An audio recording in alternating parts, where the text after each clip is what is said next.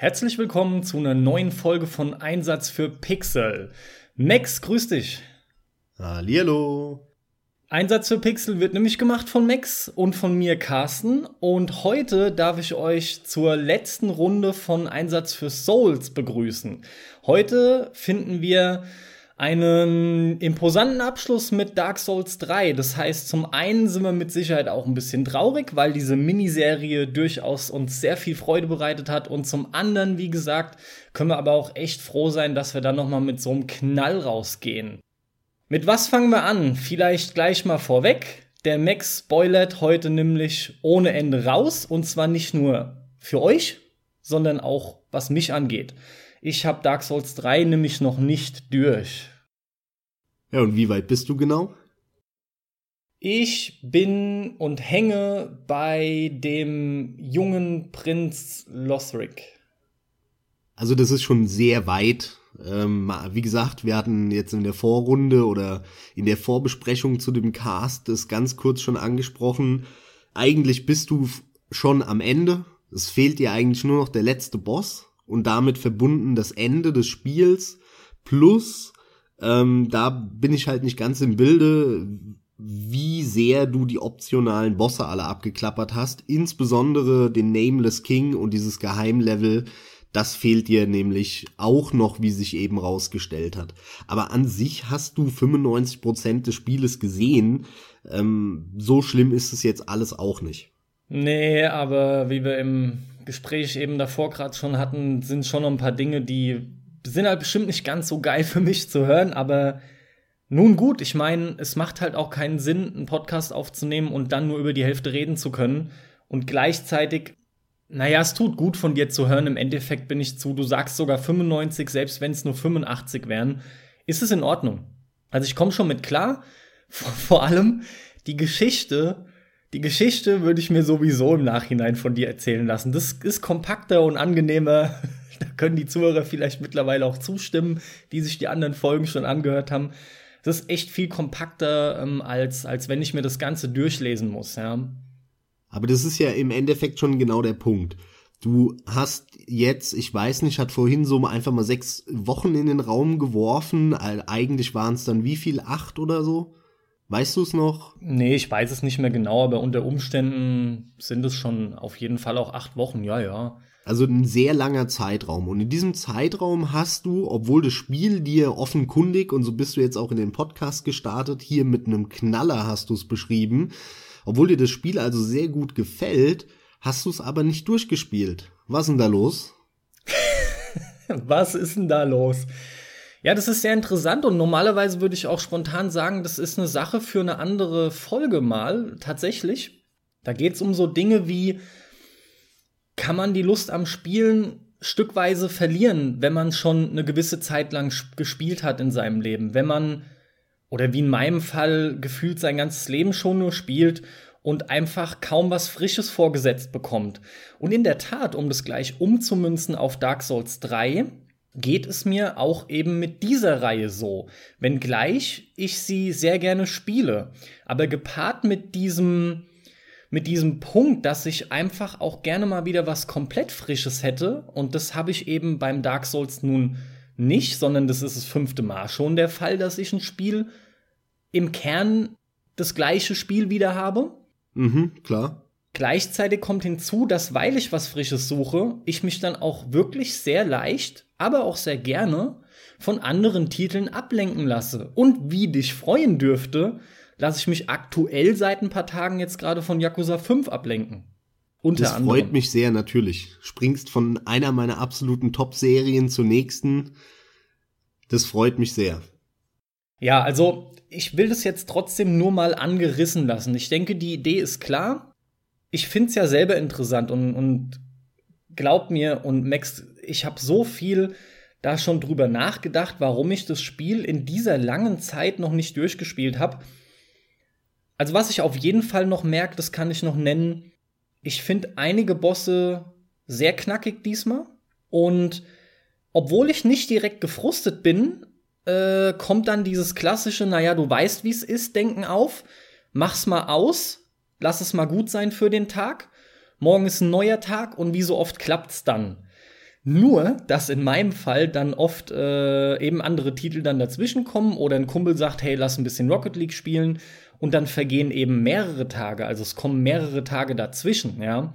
Unter Umständen, und das war jetzt auch das ein oder andere Mal so, habe ich dann sogar wieder gewisse Patterns von dem Boss vergessen und eigentlich musst du ja am Ball bleiben. Gegebenenfalls musst du mal irgendwie wirklich ein Stündchen probieren, damit du da dran bist und dann kriegst du den eigentlich auch. Das hatte ich zuletzt bei diesem, äh, zuletzt bei diesem, oh Gott, wie heißt der denn? Dragon Slayer irgendwas auf der Brücke. Ja, diese, bei dem Dragon Slayer, jo. Ja, Mann, also meine Fresse, da habe ich hier äh, vor den Augen vom Alex gehockt und hab, äh, ich glaube, wirklich eine halbe Stunde, 40 Minuten an dem versucht, versucht, versucht und irgendwann habe ich ihn dann weggeprügelt.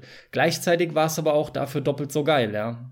Zur Info für unsere Zuhörer, der Alex ist ein guter Kumpel vom Carsten und der ist halt häufig dabei und dann zocken die was zusammen, gucken sich gegenseitig zu und er ist halt auch ein, äh, ja, angesteckter, ein, ein, äh, wie nennt man das?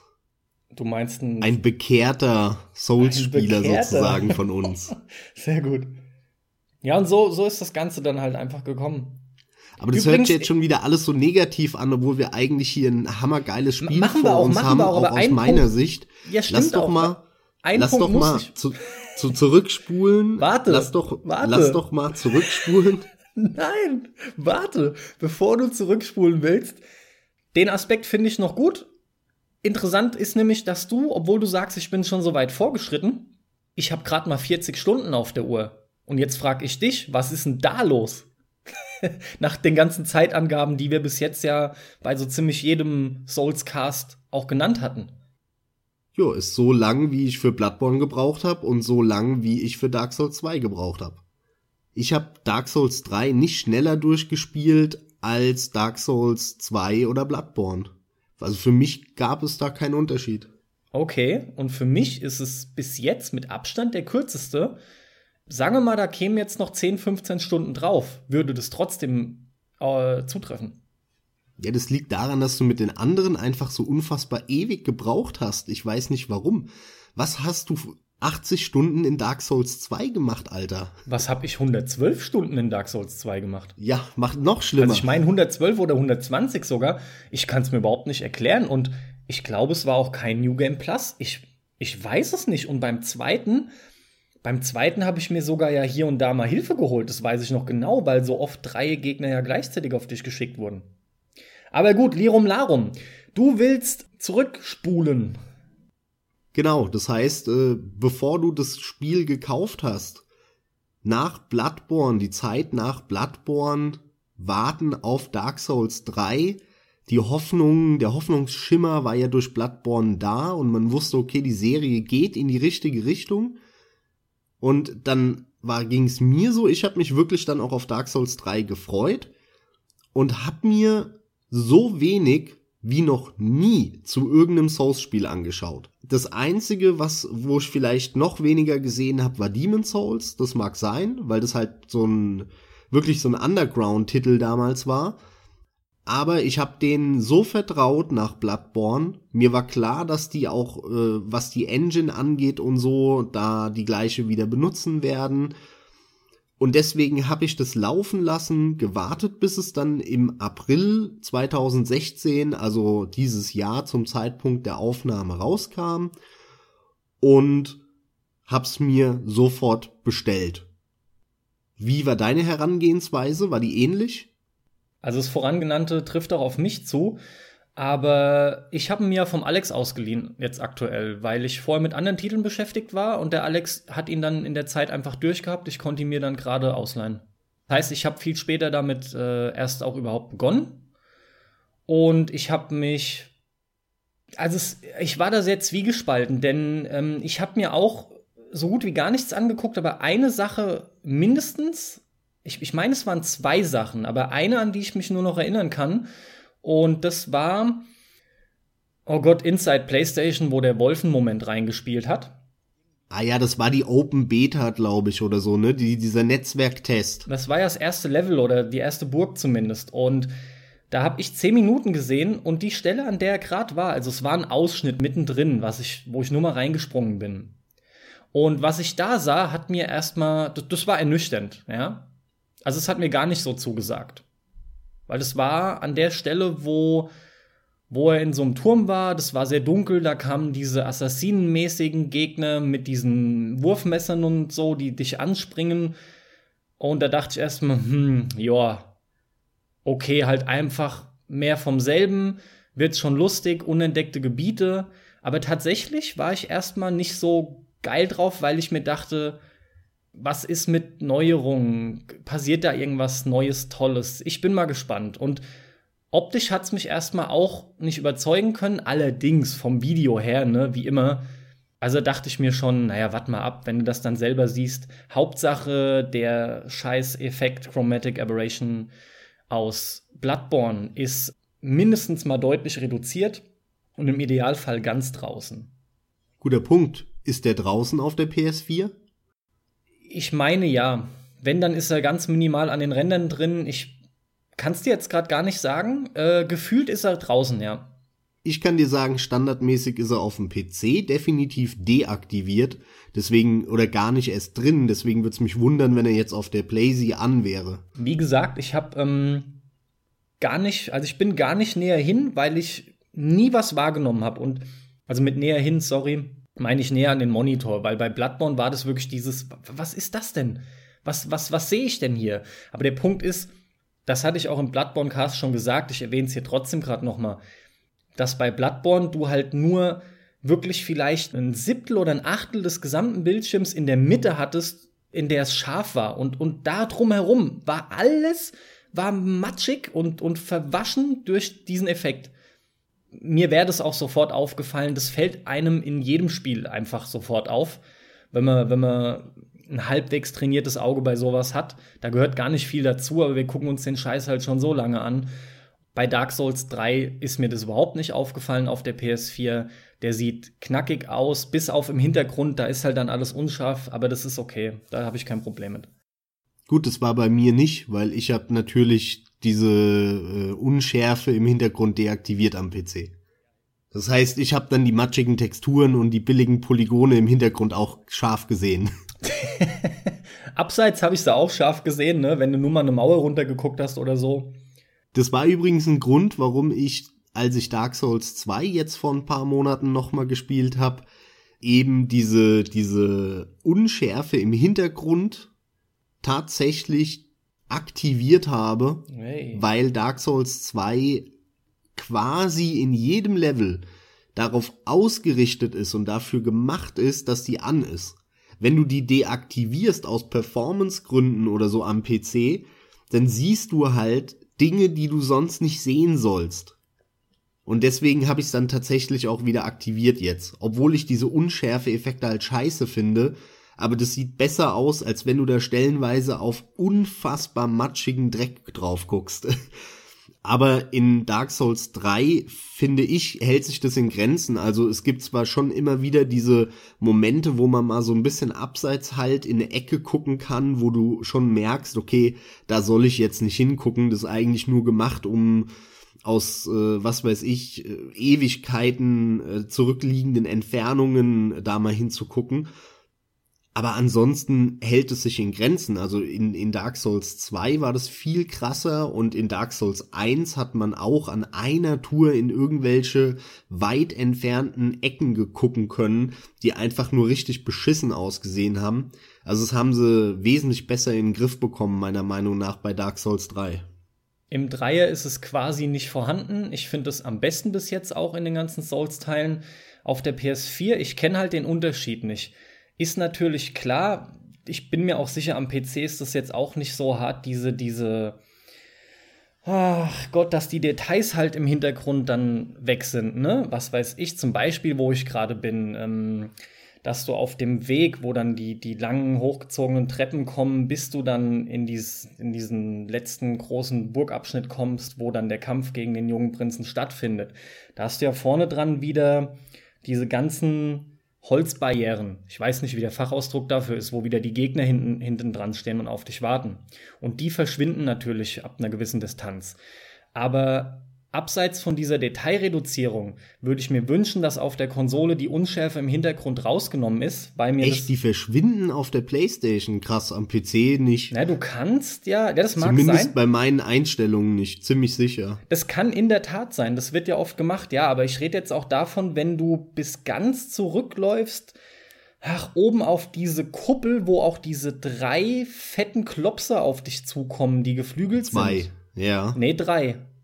Das sind drei. Sicher? Ja, ganz sicher. Okay. Ganz sicher. Hat mich auch ein paar, paar böse Schnapper nach Luft gekostet, ey, an der Stelle. Ja, gut. Wie dem auch sei.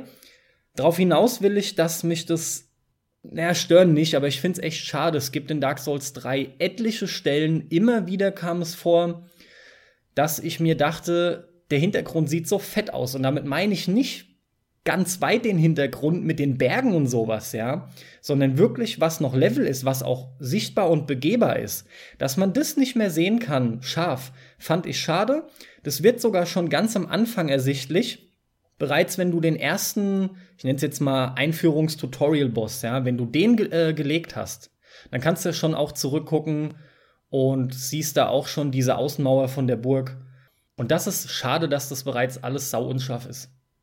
Okay, das ist, war bei mir auch nicht so. Also ganz ehrlich, kauf dir halt endlich einen PC. Darum ging es jetzt gar nicht. Vernünftiger ich Grafik, finde es halt Mann. schade, dass es unscharf ist, ja. Die Effekte werden ja standardmäßig immer reingekloppt. Er läuft gut auf Konsole trotzdem. Also es ist insgesamt mit Abstand der bestaussehendste und vor allem bestlaufendste Dark Souls Teil, den es gibt.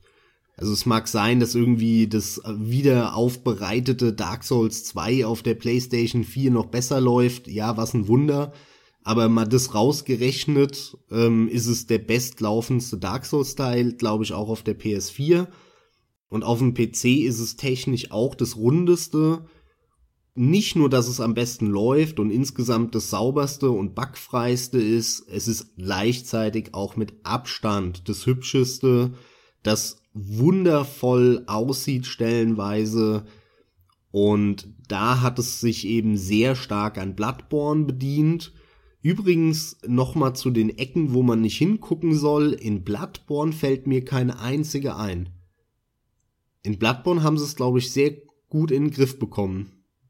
Doch, so eins, zwei in der Stadt, doch, da gab's so eins, zwei Ecken, aber das war echt marginal. Also Ganz im Ernst, also vom Gefühl her würde ich sie fast gleichsetzen, den Dreier und Bloodborne. ja, Also die haben es im Griff und haben gut gebaut, dass du da nicht wirklich groß auf solche Stellen schaust.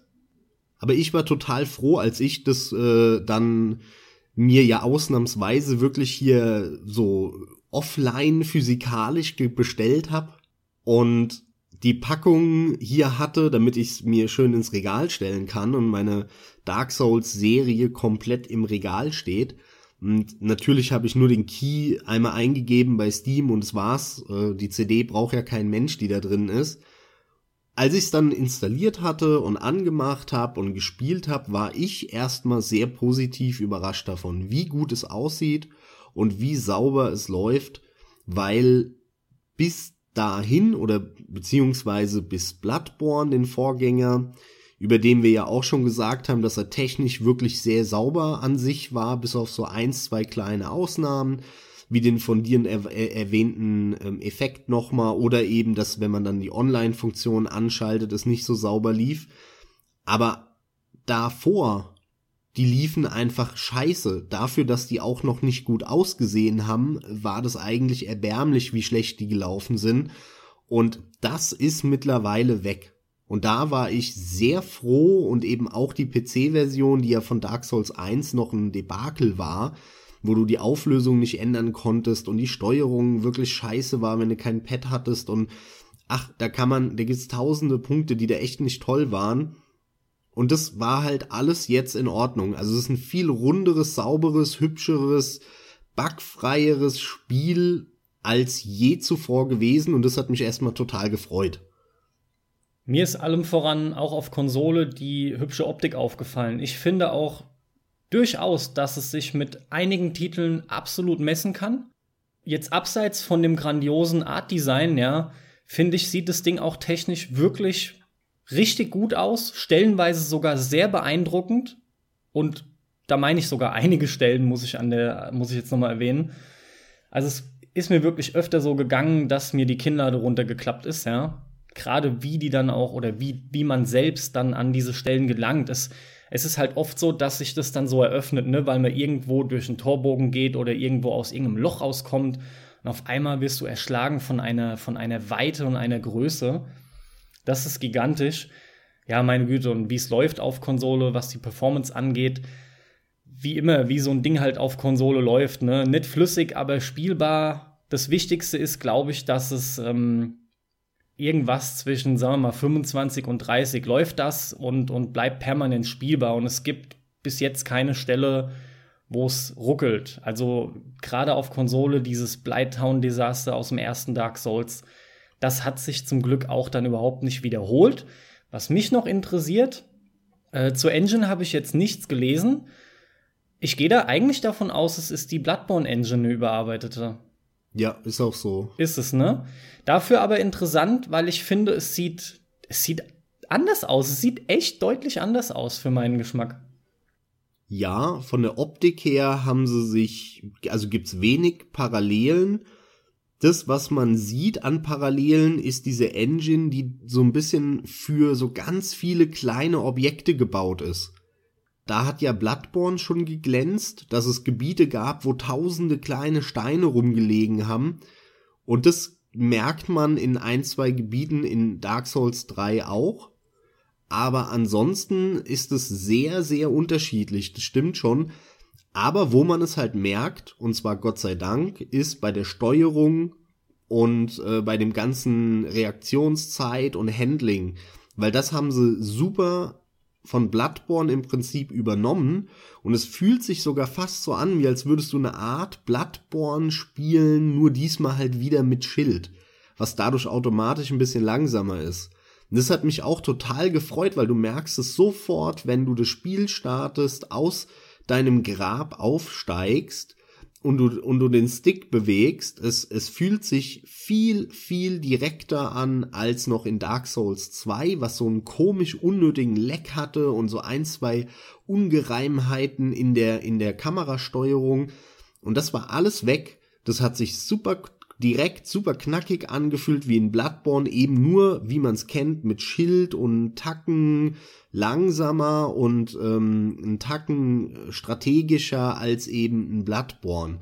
Das fand ich Hammer. Das ist auch noch sehr erwähnenswert. Die Steuerung ist ultra direkt. Ich habe jetzt noch mal einen Direktvergleich durchgeführt mit Dark Souls 1. Da merkt man noch mal massiv den Sprung zwischen dem ersten und dem dritten. Und ebenfalls Bloodborne hatte ich auch noch mal an. Und interessant finde ich hierbei, dass sich in ein paar Punkten noch mal massiv was getan hat zu Bloodborne. Jetzt mal im Kern ist die ganze Steuerung erstmal ähnlich direkt. Aber um einen Punkt schon gleich vorwegzunehmen, das Rollen ist in Dark Souls 3, also die Ausweichrolle, die ist noch viel direkter. Da habe ich zumindest, ähm, was ich bemerkt habe, hat mich das sogar ein bisschen verwundert, dass in Bloodborne die Rolle gefühlt so ein bisschen verzögert stattfindet. Hast du das auch bemerkt? Nee, wenn ich ehrlich bin, nee, weil ich die nie so parallel verglichen habe. Ähm, ich weiß, glaube ich, äh, so aus dem Gedächtnis, was du meinst mit dieser Verzögerung bei Bloodborne, aber das ist ja auch wirklich minimal. Also es ist ja ein sehr geringer Unterschied jetzt, wovon wir also reden. Also es ist ganz einfach. Mich hat es fast schon geschockt, möchte ich fast sagen, und, und gar kein geringer Unterschied. Bei, bei Bloodborne, nachdem ich jetzt Dark Souls 3 die ganze Zeit gewöhnt war, hat das Ausweichen nicht so funktioniert, wie ich das wollte, mit dieser Gewöhnung aus Dark Souls 3. Und äh, bei Dark Souls 3, wenn ich ausweichen will, drücke ich und dann weicht er auch aus. Und im Bloodborne ist da eine spürbare Verzögerung bei mir drin. Die, natürlich ist es nicht so, als drückst du und dann dauert es eine halbe Sekunde. Aber ich, ich merke da einen Unterschied und das hat mich sehr überrascht. Aber letzten Endes ist es Kleinkram. Ja, die Frage ist halt, wann die Invin in Invincible Frames anfangen bei der Ausweichrolle. Das ist ja das Entscheidende dann im Kampf gegen einen Boss oder so bei den Souls-Spielen. Aber es es bekräftigt das, was ich eben auch schon gesagt habe. Es ist einfach total ausgereift. Die Steuerung ist tippitoppi, super direkt. Und ja, du siehst ja, dich hat's dann ja am Ende des Tages genauso gefreut wie mich. Ja, ich wollte noch zu den Details was loswerden, die du angesprochen hattest, die, was die Engine so leistet. Was mir gerade vorgestern aufgefallen ist, erneut, weil ich zum x-ten Mal zu diesem scheiß Boss wieder gerannt bin. Ich finde es einfach fantastisch jede scheiß Textur ist, finde ich, so gut gemacht. Ob das nur ein Teppich ist, der über eine Treppe ausgerollt ist, aber überall dann so zusammengeknickt oder gefaltet oder gerollt, wo du, was auch wirklich aussieht, als wären da etliche Leute drüber und mal drüber gestolpert und hängen geblieben. Dann irgendeine runde Treppe, da sind Steine nebendran, die gebröckelt sind, ja. Überall kommt mal wieder so ein bisschen Gras durch und Moos und überhaupt sieht das alles so, so wirklich so, so total äh, ähm, organisch aus und auch, und auch, das, das ist total harmonisch, das passt so perfekt alles. Und diese Details finde ich fantastisch. Organisch trifft's gut. Organisch und realistisch. Weil, weil mir geht's auch so, wenn du dir Dark Souls 1 nochmal anschaust oder Dark Souls 2, das waren Gebiete und Level, die eigentlich total unrealistisch waren. In Dark Souls 2 sowieso, aber selbst in Dark Souls 1 gab es davon genug. Und wenn du dann so ein Bloodborne dagegen hältst oder eben ein Dark Souls 3, das sind super realistische Level. Also da, da ist nicht irgendwo einfach nur eine Textur, die dann halt 10 Meter nach vorne geht. Wo du weißt, in Wirklichkeit würden da jetzt 80 Steinchen drauf liegen, drei Pflanzen irgendwo hochwachsen und äh, die Textur wäre auch nicht so gerade, sondern die wäre irgendwie, das wäre alles so ein bisschen schief und schepp, weil in Realität halt nix so geradlinig ist. Und in Bloodborne und halt eben auch in Dark Souls 3 haben sie es wirklich geschafft, dieses organisch realistische sehr schön einzufangen, was dich dann halt wieder viel mehr in die Welt zieht, weil die Level viel greifbarer und realistischer werden, obwohl du und das ist ja immer diese diese dieser Kontrast, den das Ganze hat, du da irgendwie in einem Spiel rumrennst, wo du dann gegen Drachen kämpfst, was natürlich übelst unrealistisch ist, aber wenigstens sieht das Szenario total realistisch aus, wo das stattfindet. Mir geht noch durch den Kopf, also es stimmt natürlich, was du sagst, aber mir geht direkt noch durch den Kopf, die Texturen sind auch fantastisch zusammengesetzt. Mir ist jetzt, ich habe nicht bewusst drauf geachtet, aber bei anderen Spielen ging mir es immer wieder mal so. Mir ist jetzt nicht aufgefallen oder mir wäre nicht aufgefallen, dass irgendwo dieses klassische Texturen-Zusammengestückel stattfindet und du die Linie siehst, an der die zusammengesetzt sind, ne? Obwohl die so detailverliebt sind. Und das ist einfach, mhm. das ist super. Das ist so super. Die Böden, die Decken, die Wände, völlig egal. Oder auch gerade irgendwelche Treppen oder so. Da ist nirgendwo hab ich da einen harten Cut gesehen. Das ist großartig. Ja, und abseits der Technik muss ich halt sagen, was mich dann sehr schnell umgehauen hat und sehr schnell total überzeugt hat bei Dark Souls 3, ist, dass die 3 eigentlich falsch ist, sondern eigentlich reden wir hier über den wahren, richtigen Nachfolger von Dark Souls. Eigentlich ist Dark Souls 2 ein ganz, ganz langes Add-on oder ein ganz, ganz langer DLC, den man so ein bisschen zur Seite wischen kann, der eine gewisse Story-Relevanz hat, um zu zeigen, dass das immer wieder so ein Zyklus ist. Und es war's. Und der wahre Nachfolger von Dark Souls ist Dark Souls 3. Einerseits vom Level, von der Geschichte, vom System her und so weiter. Also es gibt ganz viele Dinge, insbesondere natürlich von der Geschichte. Ist es der wahre Nachfolger von Dark Souls 1 und das zeigt sich vor allem auch in den ganz vielen Anspielungen. Du kommst an Orte wieder, wie zum Beispiel Anor Londo, was ein Wow-Moment ist in Dark Souls 3.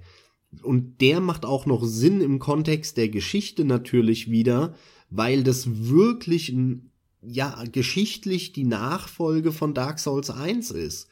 Wo, wo, wohingegen sie in, einen, in einem Dark Souls 2 eigentlich nichts anderes gemacht haben, als gesagt haben, ja, das sind halt immer so Zyklen, jeder Zyklus für sich ist anders und jetzt spielst du halt eigentlich in einer Welt, wo alles anders ist Und es ist halt wie einfach nur ein anderer Zyklus in der Welt, ne? Das ist, diese Zyklen sind so eine Ausrede dafür, einfach mal was anderes zu machen. Wohingegen Dark Souls 3 wirklich ein Nachfolgespiel ist. Also da, das baut auf Dark Souls 1 auf, von der ganzen Geschichte her und auch von den ganzen Bossen und von den Figuren her. Und das hat mich sehr schnell total überzeugt und hat mir dann auch natürlich nochmal gezeigt, wie schlecht Dark Souls 2 eigentlich war. Und da bin ich super dankbar für. Und vor allem hat es mir auch gezeigt, wie man generell auch einen Nachfolger eben gut macht. Also, wenn jetzt in Zukunft ein Nachfolger von Bloodborne kommen sollte, am Ende jetzt in ein paar Jahren von der Generation, dann habe ich da durch Dark Souls 3 eine andere Erwartung dran, weil Dark Souls 3 eben gezeigt hat, wie geil man das machen muss.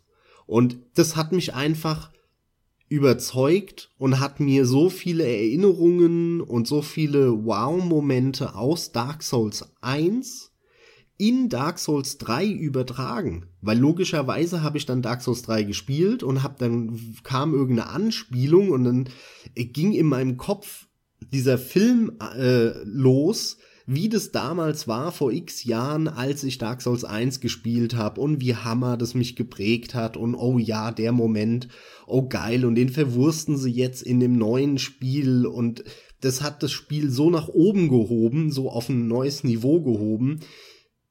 Und das fand ich insgesamt einfach fantastisch. Genau so muss man Nachfolger machen.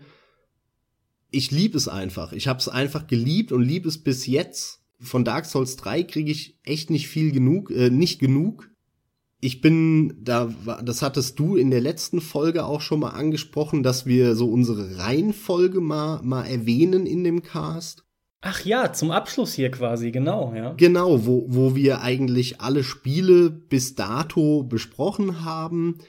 Und bei mir ist es wirklich so, das schlechteste mit Abstand ist Dark Souls 2. Danach kommt Demon Souls, weil ich damit halt nicht so 100% warm geworden bin. Ja. Dann kommt Bloodborne. Ja. Und dann, und das ist und wirklich jetzt ein hartes. Jetzt lustig. und das ist wirklich ein sehr hartes Rennen. Eigentlich kann ich mich nicht richtig entscheiden zwischen Dark Souls 1 und 3. Wenn ich den Impact von dem Spiel bewerte, dann ist natürlich Dark Souls 1 vorne.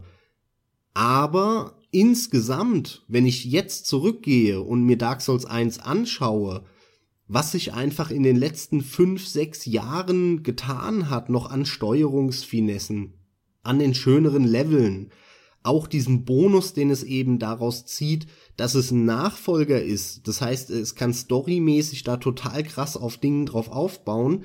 Wenn ich das alles mit einbeziehe, finde ich Dark Souls 3 fast geiler als Dark Souls 1. Also es ist sau interessant, ja.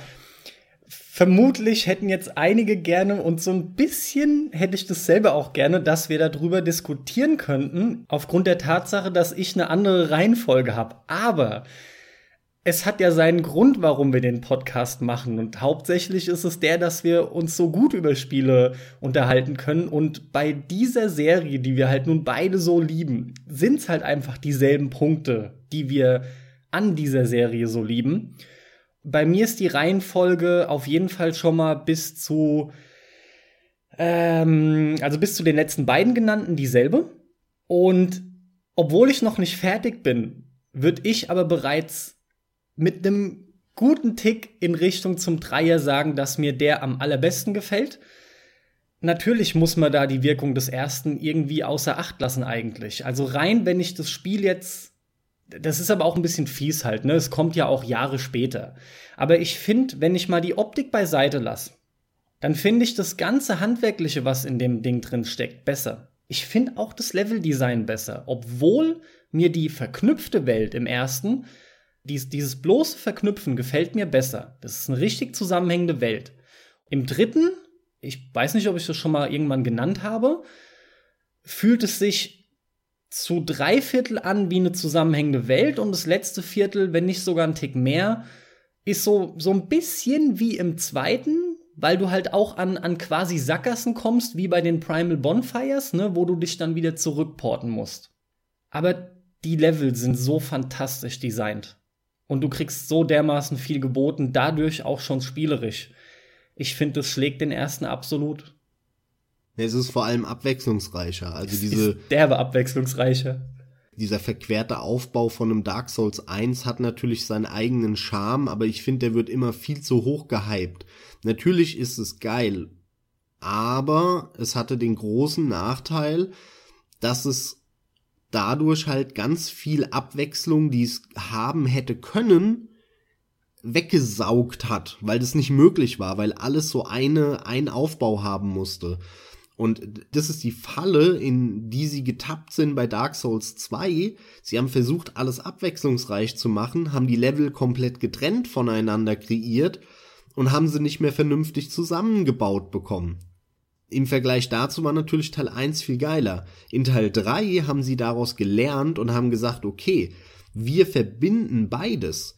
Das heißt, wir haben einen Teil, der so ein bisschen vertikal aufgebaut ist und dann haben wir aber da davor liegend so eine Art Land, wo es verschiedene abwechslungsreiche Gebiete sind, die dann ja sogar noch mal einen gewissen vertikalen ähm, Zusammenhang haben. Mhm. Konkret rede ich natürlich von dem ganzen Castle Lothric, wo man startet. Der Firelink Shrine ist ja ganz am Fuß davon, an der Außenseite irgendwo, auf der Rückseite. Und dann startest du in dem Castle Lothric, kämpfst dich da durch, gerätst dann an die Außenseite, wo du in das große Land, Londor heißt es ja, dann runterkommst. Dort gibt es dann am Anfang dieses Hexengebiet, dann kommt ähm, bei den Abyss Watchern, wie heißt es, Farron Keep, Ja. dann äh, die Cathedral of the Deep, wo ja der Start ist von dieser ganzen ähm, Story-Linie und Pflichtboss-Linie vom Aldrich, was ja ein Lord of Cinder ist. Und da hast du ganz viele unterschiedliche Gebiete auf einer Ebene, bis du dann hinter den Abyss Watchern runter in die Gruft kommst, immer weiter dich da durchkämpfst und hinter dem, wie heißt er, dieser Skelettboss Waldrin oder so, Lord Wolnir. Wolnir, genau, Wolnir heißt er. Hinten dran kommst du dann ja wieder raus, aber eine Ebene tiefer als vorher und kommst dann in, in diese Kristallstadt und Arno Londo hinten dran, wo dann oben der Aldrich ist als Endgegner. Also das heißt, die haben einfach diese Vertikale meines Erachtens perfekt verbunden mit der Horizontale und haben sowohl einen so ein bisschen in sich verschachtelten Aufbau als auch sehr abwechslungsreiche nebeneinander liegende Level. Und äh, das hat mir auch mit Abstand am besten gefallen von allen Teilen. Genau, und daraus resultiert auch bei mir dieses Dreiviertelgefühl, was ich so beschrieben habe, dass es zusammenhängt einfach. Ah, und Entschuldigung, Ja, Entschuldigung, ja, bitte. das muss ich noch einwerfen. Wirf ein. habe ich jetzt vor lauter lauter außer Acht gelassen. Natürlich, wenn du damit fertig bist, kommst du ja wieder zurück an den Anfang, nämlich zurück zu, äh, zum Castle Lothric, wo du dann weiterkommst, nämlich weiter nach oben. Ne, das ist ja das Geile. Also du, du, du hast diesen vertikalen Aufbau in dem Castle Lothric. Du startest dort das Spiel und ganz am Ende kommst du dahin wieder zurück und kannst diesen vertikalen Aufbau erst genießen, nachdem du vorher das Land erkundet hast und so. Und das ist auch eine geile Idee, dass es nicht so ist, dass du erst das eine komplett abhakst und danach das andere komplett abhakst, sondern dass du irgendwo mittendrin nicht weiterkommst, woanders hin musst, dann wieder zurückkommst, dann da wieder weiter kannst. So muss es sein. Das ist wirklich, so muss man das machen, so muss Leveldesign gemacht sein auch um eben diese Erinnerungen wieder zu erwecken, die man hat, weil man da schon war und so weiter. Genau so macht man das. Voll und ganz. Das kann ich nur so unterschreiben und, und absolut zustimmen. Ich kann auch nicht genug betonen, wie fantastisch jedes einzelne Level ist. Mir hat jedes Level, jedes Folgelevel hat mir die Kinnlade auf den Boden klappen lassen. Un ungelogen. Ich hake vielleicht noch mal an der Stelle an, als ich davon sprach. Ich habe vom Wolf einen etwa zehnminütigen Ausschnitt gesehen und dachte mir, ja, mal gucken, sieht gleich aus. reizt mich erstmal nicht. Abgesehen davon, dass es halt ein Souls-Spiel ist und ich ihn sowieso spielen werde. Aber mal gucken, wie sie einen überraschen können. Und wie sich dann rausstellen sollte, ist das, was ich da sah, innerhalb des ersten Levels, also nach dem Tutorial. Ich war aber schon bereits umgehauen vom Tutorial-Boss. Den fand ich schon beeindruckend. Der hat mir unheimlich gut gefallen, wie man das Schwert rauszieht, wie der zum Leben kommt. Dann kommt auch, also wie er erwacht. Dann kommt auch die Verwandlung schon und du denkst nur, what the fuck. Dann öffnest du diese Tür, kommst an den Firelink Shrine. Das ist ja ein geiler Moment, wo du denkst, nee, oder? Ernsthaft, Firelink Shrine? Und dann guckst du dir den an und denkst dir, okay, in Dark Souls 1 war der auch so rund. Stimmt, aber das war oben drauf. Hm, und dann fängst du an nachzudenken, gibt es mehrere Firelink Shrines vielleicht? Gab es die schon damals? Oder ist es jetzt so eine Art Nachfolge Firelink Shrine? Oder ist es vielleicht sogar tatsächlich derselbe, nur jetzt bin ich nicht oben drauf, sondern innen drin? Da fing mein Kopf schon an zu rattern. Das ist mir in der Tat auch so ergangen. Und zwar exakt so, wie du es gerade beschrieben hast. Aber um nochmal kurz da wieder anzusetzen. Es sollte sich rausstellen, dass das die Stelle war, habe ich ja gesagt, die innerhalb des ersten Levels schon liegt. Und bereits das gesamte erste Level fand ich schon fantastisch und hat mich auch wieder mehr denn je an, an die an der Burg vom ersten Dark Souls erinnert. Das war einfach wieder geil verwinkelt. Es kamen extrem coole Überraschungen da waren schon so viele Sachen, die ich fantastisch fand und so viele Mysterien, die es noch aufzuklären galt, weil du auch im Nachhinein immer wieder mit Schlüsseln oder irgendwelchen Schaltern da an Stellen kommst, wo es weitergeht. Und auf einmal schalten sich die typischen Auf, ähm, Aufzüge, meinetwegen auch Aufzüge, aber ich will Abkürzungen sagen, wieder frei. Dann erfolgt dieses Verbundene, nachdem du den Boss äh, geplättet hast, den ersten, kommst du ja per Gargoyles. Das sind wieder die Gargoyles. Danke, genau das Wort habe ich gesucht. Da wirst du auch wieder an den ersten erinnert. Was halt fantastisch ist für Leute, die das gespielt haben, wie du dann an die Außenmauer getragen wirst und, und das Level mit den Hexen erinnert dann total an Resident Evil 4, so ging es mir zumindest, ja, dieses Dorf. Okay, ich habe ich hab in erster Linie an Bloodborne gedacht. Das passt genauso, es ist für mich sogar eine Mischung aus Bloodborne und Resident Evil 4. Ich will jetzt nicht alles aufzählen wie du, aber Fakt ist mal, diese ganzen Gebiete, eines mehr als das andere sind sagenhaft, ja. Und selbst diese Katakomben mit dem High Lord Volnir, da gibt's ja noch dieses optionale Gebiet, diesen, jetzt wollte ich Lavasee sagen, das stimmt aber nicht. Wenn man die Brücke, über die man geht, wo man schon als mitbekommt, die ist ja am Wackeln und hält vielleicht nicht mehr lange. Da ist ja sogar der klassische Offline-Tipp, also selbst die Nachricht ist auf dem Boden, wenn du nicht online spielst.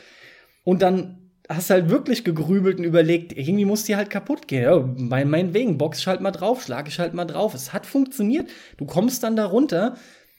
Hey, ich komm, Max, ich überschlag mich gerade mit den Gedanken. Ich fand halt die Froststadt, diese Eisstadt oder Kristall, Kristall ist das korrekte Wort. Die hat mich ja abermals dann so dermaßen staunen lassen.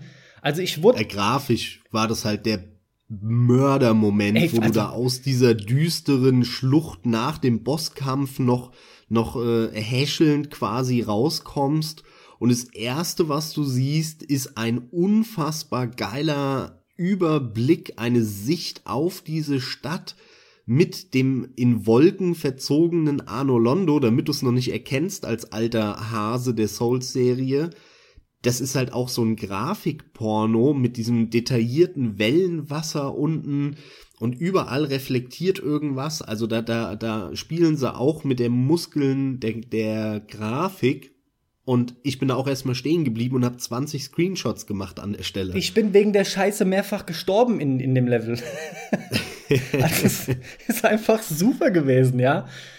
Und auch wie dann plötzlich der Gegner auf dieser langen Brücke hinter dir runterfällt. Und Leute, wirklich, es, es gibt von diesen Momenten gibt's in dem Spiel so massiv viele.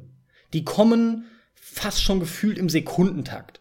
Und ich weiß nicht, alles zusammengenommen, mir ist es schleierhaft, mir ist es schleierhaft, wie, das, das hängt mir halt wirklich nach, wie ein Abby sagen kann, ich weiß gerade nicht, ob mir der dritte besser gefällt als der zweite. Das hat er ja so spontan in irgend so, in dem Knallhart durchgenommen, vorm äh, Dragon Slayer übrigens gesagt, Vielleicht kannst du deswegen seinen, seinen Kommentar etwas besser verstehen. Der war in dem Moment ein bisschen frustriert, weil er den scheiß Dragon Slayer Boss vor den Archives in Dark Souls 3 zum 30. Mal versucht hat und natürlich immer vollkommen auf die Fresse bekommen hat von dem. Und vielleicht war das ein Grund, weißt du, ein Grund mit, dass er ich, das gesagt hat. Das ist ja auch kein Ede-Bashing, aber letzten Endes wollte ich ihn jetzt nur als Sprungbrett missbrauchen, um drauf zu kommen, dass ich ähm, auch hier noch mal die Wertungen ansprechen muss. Ich finde es interessant, ja, definitiv. dass äh, der Wertungstenor, der allgemeine, eher einen Tick zurückgeht wieder. Und das im, im Bezug zu Dark Souls 2. G genau, genau. Völlig grade, unverständlich ist. Gerade in Bezug zu Dark Souls 2, was da, da, da, da fahre ich auch fast aus der Haut. Das, ist, das macht für mich überhaupt keinen Sinn und ich frage mich seit langer Zeit mal wieder, ob ich ein ganz anderes Spiel gespielt habe als alle anderen Leute, die dieses Spiel bewertet haben. Vielleicht habe ich eine Fehlpressung erhalten. für mich macht es null Sinn. Also, das passt überhaupt nicht das ist ein fantastischer Teil. Der Teil schlechthin, ja. Ja, ich kann dir da nur zustimmen.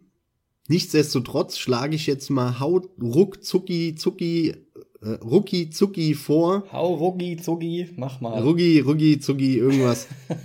schlage ich jetzt mal vor, dass ich dir mal erzähle, warum du in diesem Spiel gekämpft hast. Ja, erzähl mir vor allem auch halt das Ende. Das ist gar nicht so schlimm, wie du jetzt denkst bevor du jetzt noch anfängst, nur gerade schnell dieser eine Satz. In dem Teil habe ich bis jetzt dann endlich mal für meine Verhältnisse am meisten mitbekommen von den Spielen. Aber immer noch viel zu wenig. Ich spiele die halt In Bezug so auf die Geschichte meinst du? Ja, ja, klar. Du willst jetzt mit der Story anfangen. Durch die Anspielungen eben. Mhm. Das ist genau der Punkt, ja. Dann schieß mal los, Märchenonkel.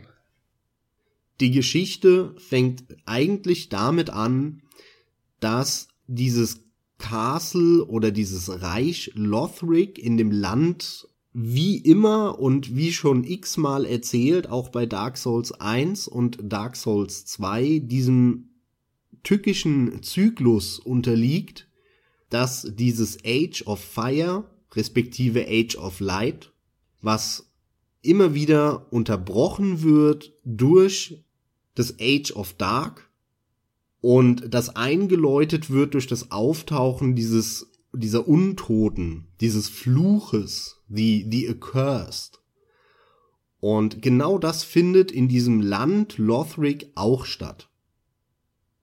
Der große Unterschied zu vorher ist das, die Leute und diese Elite in Lothric und in dem Reich genau wissen, was passieren wird. Das ist der große Unterschied zu Dark Souls 1 und zu Dark Souls 2, wo noch nicht so klar war, ist es jetzt tatsächlich ein endlos immer wiederkehrender Zyklus oder nicht. Nach Dark Souls 2 soll dem Spieler das klar sein. Und genau auf dem Wissensstand sind die Leute auch in dieser Welt um Lothric. Was dazu geführt hat, dass sich fast schon eine Art Religion darum gebildet hat, dass es immer Auserwählte gibt, die diesen äh, Zyklus beziehungsweise das Age of Light verlängern und ihre Seele eben an dieses ursprüngliche Feuer knüpfen. Und da das besondere Leute sind, die besonders verehrt werden, hat es irgendwann wohl angefangen, dass diese Elite, diese Könige, die fast schon wie Götter verehrt werden, das selber gemacht haben. Und aus diesem Grund, es war klar, dass irgendwann wieder das Age of Dark sich so langsam andeutet, ähm, die Untoten kommen und alles so ein bisschen kaputt geht und den Bach runtergeht. Und der, der auserwählt war, das zu stoppen, war der Prinz Lothric. Der nette Boss, an dem du gerade hängst. Mhm. Der sollte eigentlich zum ursprünglichen Bonfire gehen oder zum ursprünglichen Feuer und das wieder neu frisch erlichen mit seiner Seele verknüpfen, um das Age of Light zu verlängern. Aus irgendeinem Grund hat er das aber nicht getan, sondern er hat gesagt, nein, fickt euch, ich hab keinen Bock da drauf, Dieser, dieser ewige Zyklus, der muss irgendwann äh, vorbei sein und mal beendet werden. Warum er das getan hat, darüber gibt's x Theorien. Wenn euch das interessiert, lest euch da gerne im Internet ein. Aber wirklich, da, da gibt's auch verschiedene Andeutungen und irgendwie steckt da sein Bruder drin, der ja auch im Bosskampf dabei ist. Gibt's echt x Theorien. Auf jeden Fall hat er sich entschlossen, kein Bock drauf, ist mir doch egal, nach mir die Sinnflut, also Light of Dark, äh, sorry, Age of Dark kann kommen. Ich verknüpfe meine Seele nicht mit dem ursprünglichen Feuer.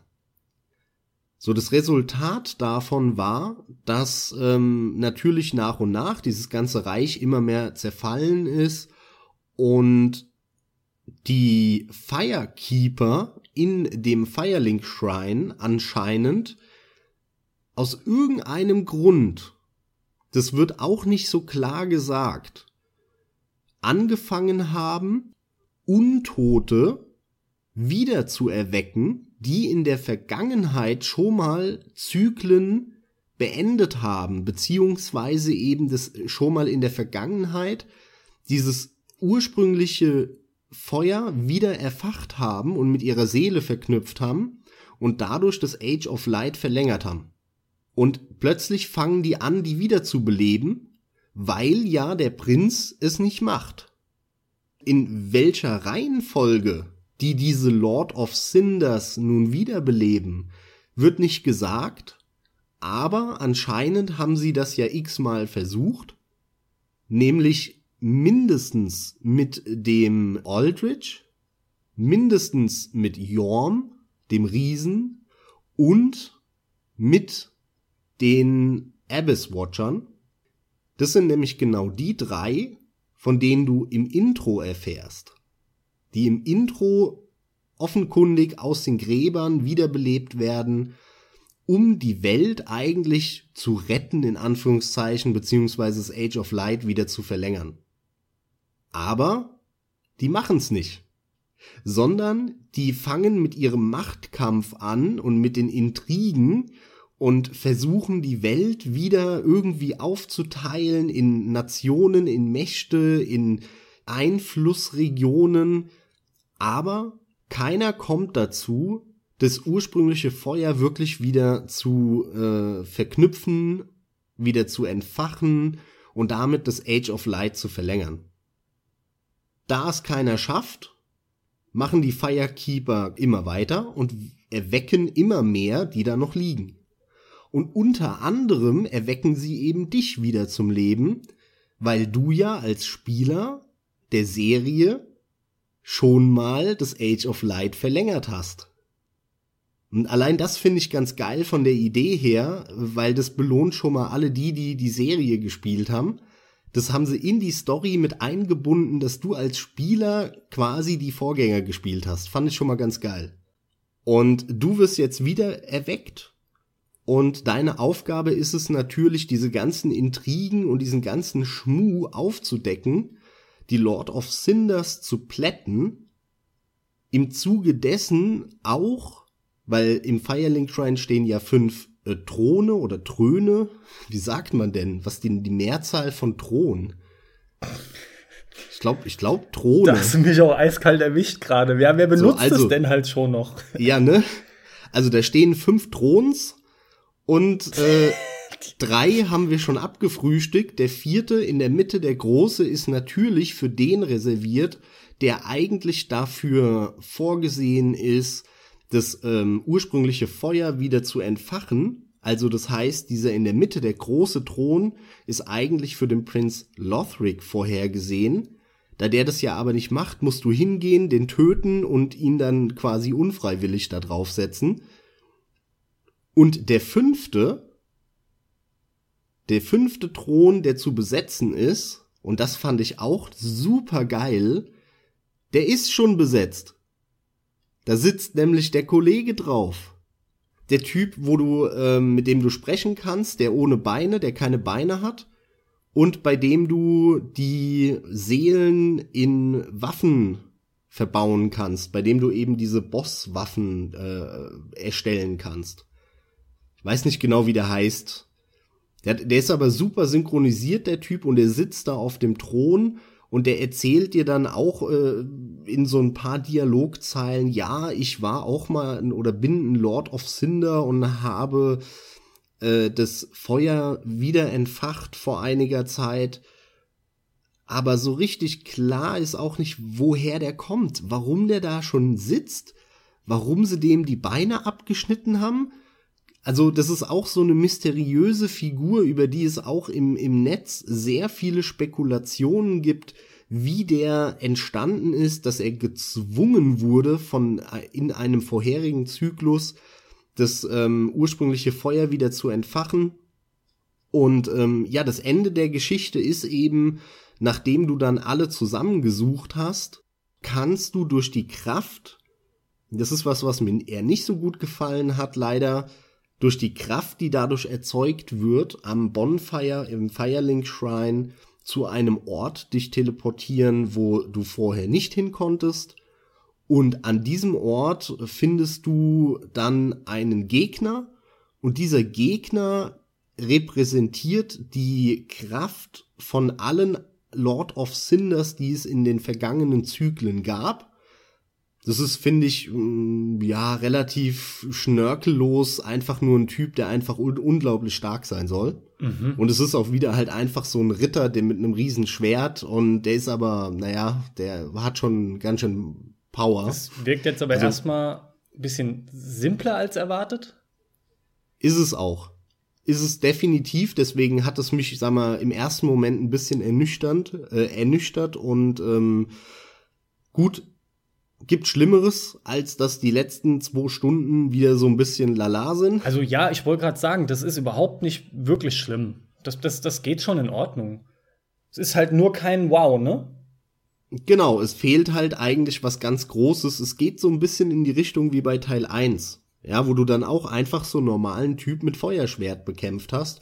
Und ziemlich ähnlich ist es halt jetzt in dem Teil auch nur, dass es halt nicht der erste Typ war, der dieses Age of Light Gedönse und Zyklus überhaupt angefangen hat, sondern jetzt im mittlerweile ist es halt einer, der repräsentiert einfach nur die Kraft und die Power von allen Lord of Cindern. Und wenn du den dann besiegt hast, dann hast du die Wahl. Und zwar gibt es bei dem Spiel insgesamt vier Enden, von denen aber zwei zum gleichen Ende führen. Das heißt, eigentlich gibt's nur drei. Du kannst aber alle drei Enden dir nicht einfach so simpel aussuchen, sondern es hängt davon ab, dass, dass du auch verschiedene Bedingungen vorher äh, erfüllt hast. Da muss man echt nachlesen, das ist so eine Geschichte für sich.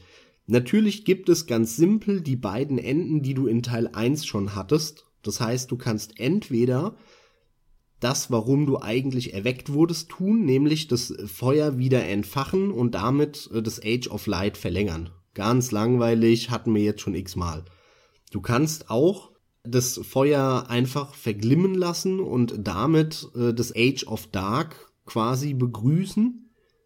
Ist genau das, was du in Dark Souls 1 machen konntest, wenn du einfach rausgegangen bist.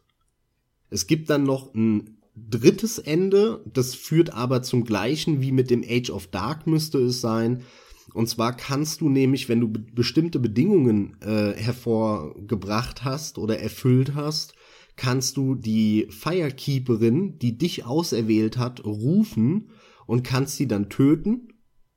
Und dann kommt halt auch, glaube ich, ein Dark, das äh, Age of Dark und dann gibt es als viertes das sogenannte finale Ende, beziehungsweise das ist das eigentliche True Ending. Du nimmst dieses letzte glimmende Feuer, was ja schon wirklich, das ist ja nur noch am Glimmen.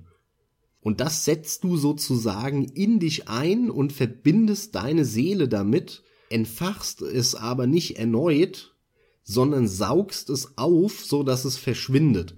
Und damit startet sowohl das Age of Dark als auch du wirst zum neuen Lord of Dark oder Lord of the Age of Dark.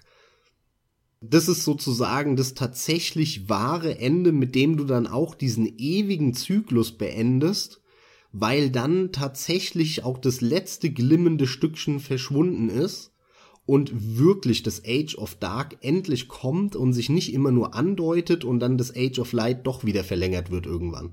Ja, da hätte doch auch schon jemand anders drauf kommen können, oder? Ja, nur die anderen haben halt immer, waren machtgierig und haben sich dann als Götter aufspielen wollen und haben es doch wieder verlängert. Ja, ja klar, letzten Endes ist es auch so einfach. Es ging mir halt nur gerade durch den Kopf. Du bist halt nun mal einfach jetzt der, an, an diesem Zeitpunkt ist es dann soweit, dass genau das jetzt endlich geschieht. Genau, aber ich sag mal so, die Wahrscheinlichkeit, dass gerade du jetzt zum Beispiel, Carsten, das sehen wirst, dieses Ende ist quasi gleich null, weil wenn du nicht vorher liest, welche Nebenquests von irgendwelchen NPCs du ja, wie ja. weit und wie genau gemacht haben musst, damit das erscheint, wirst du das nicht sehen, das Ende, sondern dann wirst du das Standardende wie immer sehen. Das ist mir schon klar, ja. Im ja. Prinzip. Das ist halt echt saukompliziert. Aber das, was letzten Endes, sagen wir mal, fast jeder sieht beim ersten Durchlauf. Also. Genau, genau, kann man so sagen. Aber ich finde insgesamt, das Ende ist also eher schwach aber ich finde es auch gar nicht mal so relevant. Äh, ich habe das auch schon, glaube ich, in dem Podcast hier gesagt, auch am Beispiel von Mass Effect 3 damals. Nur weil die letzte Stunde oder zwei nicht so cool sind, ändert es nichts dran, dass ich vorher mit, zum, jetzt am Beispiel von Mass Effect 3 30 Stunden Spaß hatte. Und äh, so ist es hier auch. Es ist ein Kritikpunkt. Ich finde das alles nicht so berauschend, so die letzte Stunde aber äh, nichtsdestotrotz, ähm, alles andere ist so gut und so fantastisch. Und das war jetzt nur, wie immer, der ganz grobe Rahmen der Geschichte, damit ihr da draußen und auch du, Carsten, wisst, äh, warum man da eigentlich unterwegs ist. Und es gibt natürlich wieder tausende von kleinen Anspielungen. Und da will ich noch mal auf ein paar eingehen. Vielleicht ist es dir aufgefallen. Und zwar in äh, dem Gebiet Lothric Castle. Da stehen Statuen rum und diese Statuen sehen aus wie der Serpent. Serpent Front aus Dark Souls 1. Diese Schlange, die am Firelink Shrine war. Und mir sind viele aufgefallen, aber nee, ich wüsste jetzt gerade nicht. Was ist damit? Diese Serpents ziehen ja irgendwie im Hintergrund die Strippen. Und so war das schon bei Dark Souls 1. Und wenn du bei Dark Souls 1 das gute Ende gewählt hast, dann hast du das gar nicht mehr gesehen, sondern dann hast du quasi für den Serpent Front das gemacht, was er wollte. Nämlich du bist zum Gwyn und hast ihn gekillt und hast dafür gesorgt, dass das Age of Light weitergehen kann, indem du das entfacht hast. Wenn du aber rausgegangen bist, dann hast du es verglimmen lassen und dann kam das Age of Dark wieder so angedeutet und dann waren in Dark Souls 1 diese ganzen Schlangenköpfe auf einmal da. Kannst du dich da noch dran erinnern? Mm, -mm. Ach nee, das hast du nie gesehen, gell? Das, das, das dunkle Ende. Habe ich nicht gesehen. Das musst du dir unbedingt mal Tatsächlich anschauen. Tatsächlich auch nicht in einem Video, ja. Krass, ey, das musst du dir mal anschauen. Auf jeden Fall sind dann diese ganzen Serpents da und ähm, zwar nicht die um den Front, sondern die um den Karth. Karth war der Serpent, äh, der das Age of Dark herbeiführen will und sagt, das wäre die True Nature the, von den Lebewesen und so weiter. Und der Front ist der, der irgendwie mit dem Gwyn zusammen unter einer Decke steckt und das Age of Light verlängern will da halt wieder dieser Kampf zwischen Dark und Light ist. Und genau dieser Kampf dieser beiden Serpents wurde auch übertragen in die Welt von Dark Souls 3. Nämlich in Lothric hast du diese Statuen von dem Front, was andeutet oder symbolisiert, dass der Front nach Dark Souls 1 anscheinend gefeiert wurde, weil er unter anderem dafür gesorgt hat, dass das Age of Light wieder weitergeht. Und diese ganze Burg, die du in Dark Souls 3 vorfindest, ähm, da wurde dann auch an ihn erinnert. Und man, man hat äh, zu Ehren von ihm da auch irgendwas gemacht. Andersherum, der Serpent ähm, Karth, der Böse sozusagen, der, der die Dunkelheit wollte, der hat irgendwann diese Cathedral of the Deep ähm, äh, nicht gegründet, sondern die haben ihn angebeten so ein bisschen. Und die sind ja auf der dunklen Seite, die haben dann ja eben diesen Lord of Cinder, den Aldrich, den irgendein Firekeeper wieder erweckt hat, mit dem Sinn und Zweck, dass der wieder das Feuer entfachen soll, damit das Age of Light weitergeht, den haben die ja um den Finger gewickelt, den Aldrich, und haben ihn angebetet als Gott. Und so ist er zu unglaublich viel Macht gekommen. Und da hat wohl im Hintergrund der Karth die Strippen gezogen, dass sich so eine Religion um diese Dunkelheit und um die Macht von Aldrich entfacht. Und damit hast du in der Welt nämlich auch wieder symbolisiert diesen Kampf und zwar als Folge von Dark Souls 1, weil in Lothric eben dieser Serpent Front angebetet wird und so weiter. Und unten im Land, wo die Cathedral of the Deep ist, äh, in Arno Londo, was dann ja von dieser Religionsklicke eingenommen wurde und der Aldrich da oben in Arno Londo ist und du den dann besiegen musst, die steht ja eben für den Serpent Karth, der eben für die Dunkelheit steht. Und das sind auch wieder so geile Anspielungen an Teil 1, die ich total abgefeiert habe. Und ähm, es wird dann auch angedeutet zum Beispiel, dass die Guinevere, weil der Gwyn aus Teil 1 hatte ja drei Kinder. Einen erstgeborenen Sohn, den er verbannt hat, wo man nicht wusste warum. Einen zweiten Sohn und eine Tochter Guinevere. Der, der zweite Sohn hieß Gwynelin. Und ähm, so es wird angedeutet, dass die, dass die Guinevere äh, die quasi diese, diese eine verwandte Vorfahrin ist von dem Prinz Lothric. Das wird angedeutet. Das heißt, es ist eine Blutlinie, eine Sippe sozusagen. Der Erstgeborene von Gwyn, wo man nie wusste, wer das ist, wer verdammt ist es. Es gab tausend Theorien, wer das ist, was der gemacht hat und so weiter. In Dark Souls 3 wird es aufgelöst nämlich in dem geheimen Drachengebiet, wo man hinkommt. Das ist auch ein Spoiler an dich, das ist nämlich ein Drachengebiet, ein geheimes. Und du hast äh, unten in der, äh, wie heißt das Gebiet, Profane Capital, ja. da hast du so eine, so eine Drachensitzgestik gelernt. Mhm.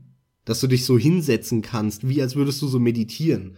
Und das musst du an einer bestimmten Stelle machen da unten und dann wirst du abgeholt und kommst zu einem Drachengebiet sehr weit außerhalb.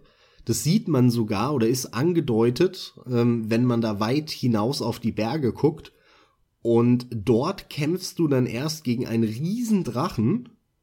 Da will ich äh, dich jetzt auch nicht unnötig spoilern, weil ähm, der Weg, wie man den besiegt, ist, naja, ich sag mal ganz lustig. Die Leute, die zuhören, werden wissen, was ich meine. Oder auch nicht und sind dir ebenfalls dankbar. Dann kämpfst du unter anderem eben gegen den sogenannten Nameless King. Und dieser Nameless King, da gibt es sehr, sehr starke Andeutungen. Das ist quasi 100% klar. Das ist der verbannte erste Sohn von Gwyn, der sich nämlich damals als Quinn des ähm, Age of Ancient beenden wollte und gegen die Drachen gekämpft hat, mit den Drachen verbündet hat. Und deswegen hat Gwyn ihn verbannt und auch alle Statuen von ihm zerstört äh, in Arno Londo und so weiter. Und ähm, der Nameless King, deswegen ist es halt auch ein Drachengebiet, hat sich mit denen verbündet und hat gegen seinen eigenen Vater gekämpft. Und das ist ein optionaler Bosskampf in diesem optionalen Gebiet in Dark Souls 3, was ich auch unfassbar genial fand, weil das endlich aufgeklärt hat, ähm, wer dieser Sohn ist und ähm, was da passiert ist, ähm, weil das war so eine, so eine Frage, die schon ewig im Raum stand. Ja, vor allem, wenn du überlegst, diese Aufklärung mit so einem Level dann, also es klingt ja alles sehr cool, ich habe es halt nicht gesehen, aber ich höre jetzt schon raus, das ist ja beeindruckender als das eigentliche Ende und das, was kurz ja, davor passiert. Absolut, ja. ja. Super, das ist geiler ey. als das richtige Ende, ja. Aber generell ist das Ganze, was du jetzt noch erzählt hast, das zeigt doch einfach perfekt, dieser Spruch, der Weg ist das Ziel, könnte kaum besser zutreffen als auf den Titel jetzt. Absolut, da stimme ich dir zu. Der Meinung bin ich schon immer, aber es zeigt halt vor allem, dass Dark Souls 3 ein richtig geiler Nachfolger ist, der viele Fragen aufklärt, die aufgekommen sind vorher in Dark Souls 1 oder in, in, ähm, in Dark Souls 2 auch die ein oder andere vielleicht. Und diese Anspielungen führen einfach dazu, dass du dich wohlfühlst. Du bist plötzlich wieder zurück. Du bist wieder zurück in der Welt von Dark Souls. Und dieses Gefühl hatte Teil 2 null. Das war einfach nur irgendwas anderes was so ähnlich war, aber in Teil 3 bist du wieder zurück. Und das auch noch in geilerer Grafik, mit geilerer Steuerung, mit geilerem Gameplay und so weiter. Und deswegen ist bei mir halt Teil 3 auch so weit im Ranking vorne und hat eigentlich Dark Souls 1 schon überholt. Also wenn ich jetzt die Wahl habe, was ich nochmal spiele, dann würde ich Dark Souls 3 nochmal spielen, obwohl ich das schon zweieinhalb Mal oder habe ich sogar schon dreimal durchgespielt? Nee, ich glaube zweieinhalb Mal schon durchgespielt habe. Vollkommen nachvollziehbar und, und zu Recht. Also ich freue mich auch drauf, wie es weitergeht. Ich will den auch endlich mal haben und weiterkommen. Wie gesagt, momentan kostet er mich Nerven. Mal gucken, ob es nicht gerade heute schon weitergeht. Ich werde es auf jeden Fall heute noch mal probieren. Ja, bezüglich der Nerven, äh, das ist ein guter Punkt, wollte ich vorhin schon sagen. Also was mir aufgefallen ist bei Dark Souls 3, das hat mir eigentlich gut gefallen, war, dass sie es geschafft haben, die Bosse in einer sinnvollen Reihenfolge zu balancen. Das heißt, die ersten paar Bosse sind relativ simpel, wenn man relativ, ja, achtsam ist. Die mittleren, da gibt's zwar auch die ein oder andere Schwankung, weil es dann drauf ankommt, welchen optionalen Boss du auch zuerst machst oder nicht, aber das sind äh, Bosse, die sind knackig, aber auch nicht zu knackig, da schafft man dann auch mal den ein oder anderen beim ersten Versuch. Und gegen Ende kommen dann aber wirklich eine Handvoll oder ich sag mal Minimum drei richtig, richtig schwierige, knackige Bosskämpfe, die alles von dir fordern sozusagen. Und das macht meiner Meinung nach total Sinn. Genauso will ich's auch. Ich will seicht starten, erstmal reinkommen, dann eine Her Herausforderung haben während des Spielens und am Ende will ich noch mal alles rauskitzeln müssen, um eben die Herausforderung zu schaffen. Und in einem Dark Souls 2 wurde das zerstört, das Prinzip, weil in Dark Souls 2, ähm, ich hatte lange darüber gemeckert in unserer Zweierfolge, ähm, du immer einen leichten hattest, da wo du weitergekommen bist, der Pflichtboss, und einen sehr schweren, der nämlich der optionale war. Und in Dark Souls 1 war das auch nicht so gut gebalanced, weil du dort nämlich relativ früh Jetzt muss ich dich wieder fragen, wie hieß der Typ mit diesem Ziegenkopf da und den zwei Hunden in Dark Souls 1? Ähm, der, äh, ich, ich, will Goat Demon sagen, aber das stimmt ja gar nicht. Ähm, ähm, ähm, ähm, da müssen wir jetzt drauf kommen. Ich verlasse mich auf dein Namensgedächtnis, Carsten. Ja, ja, das ist auch eigentlich korrekt. Und normalerweise kommt auch gerade der wie aus der Pistole geschossen.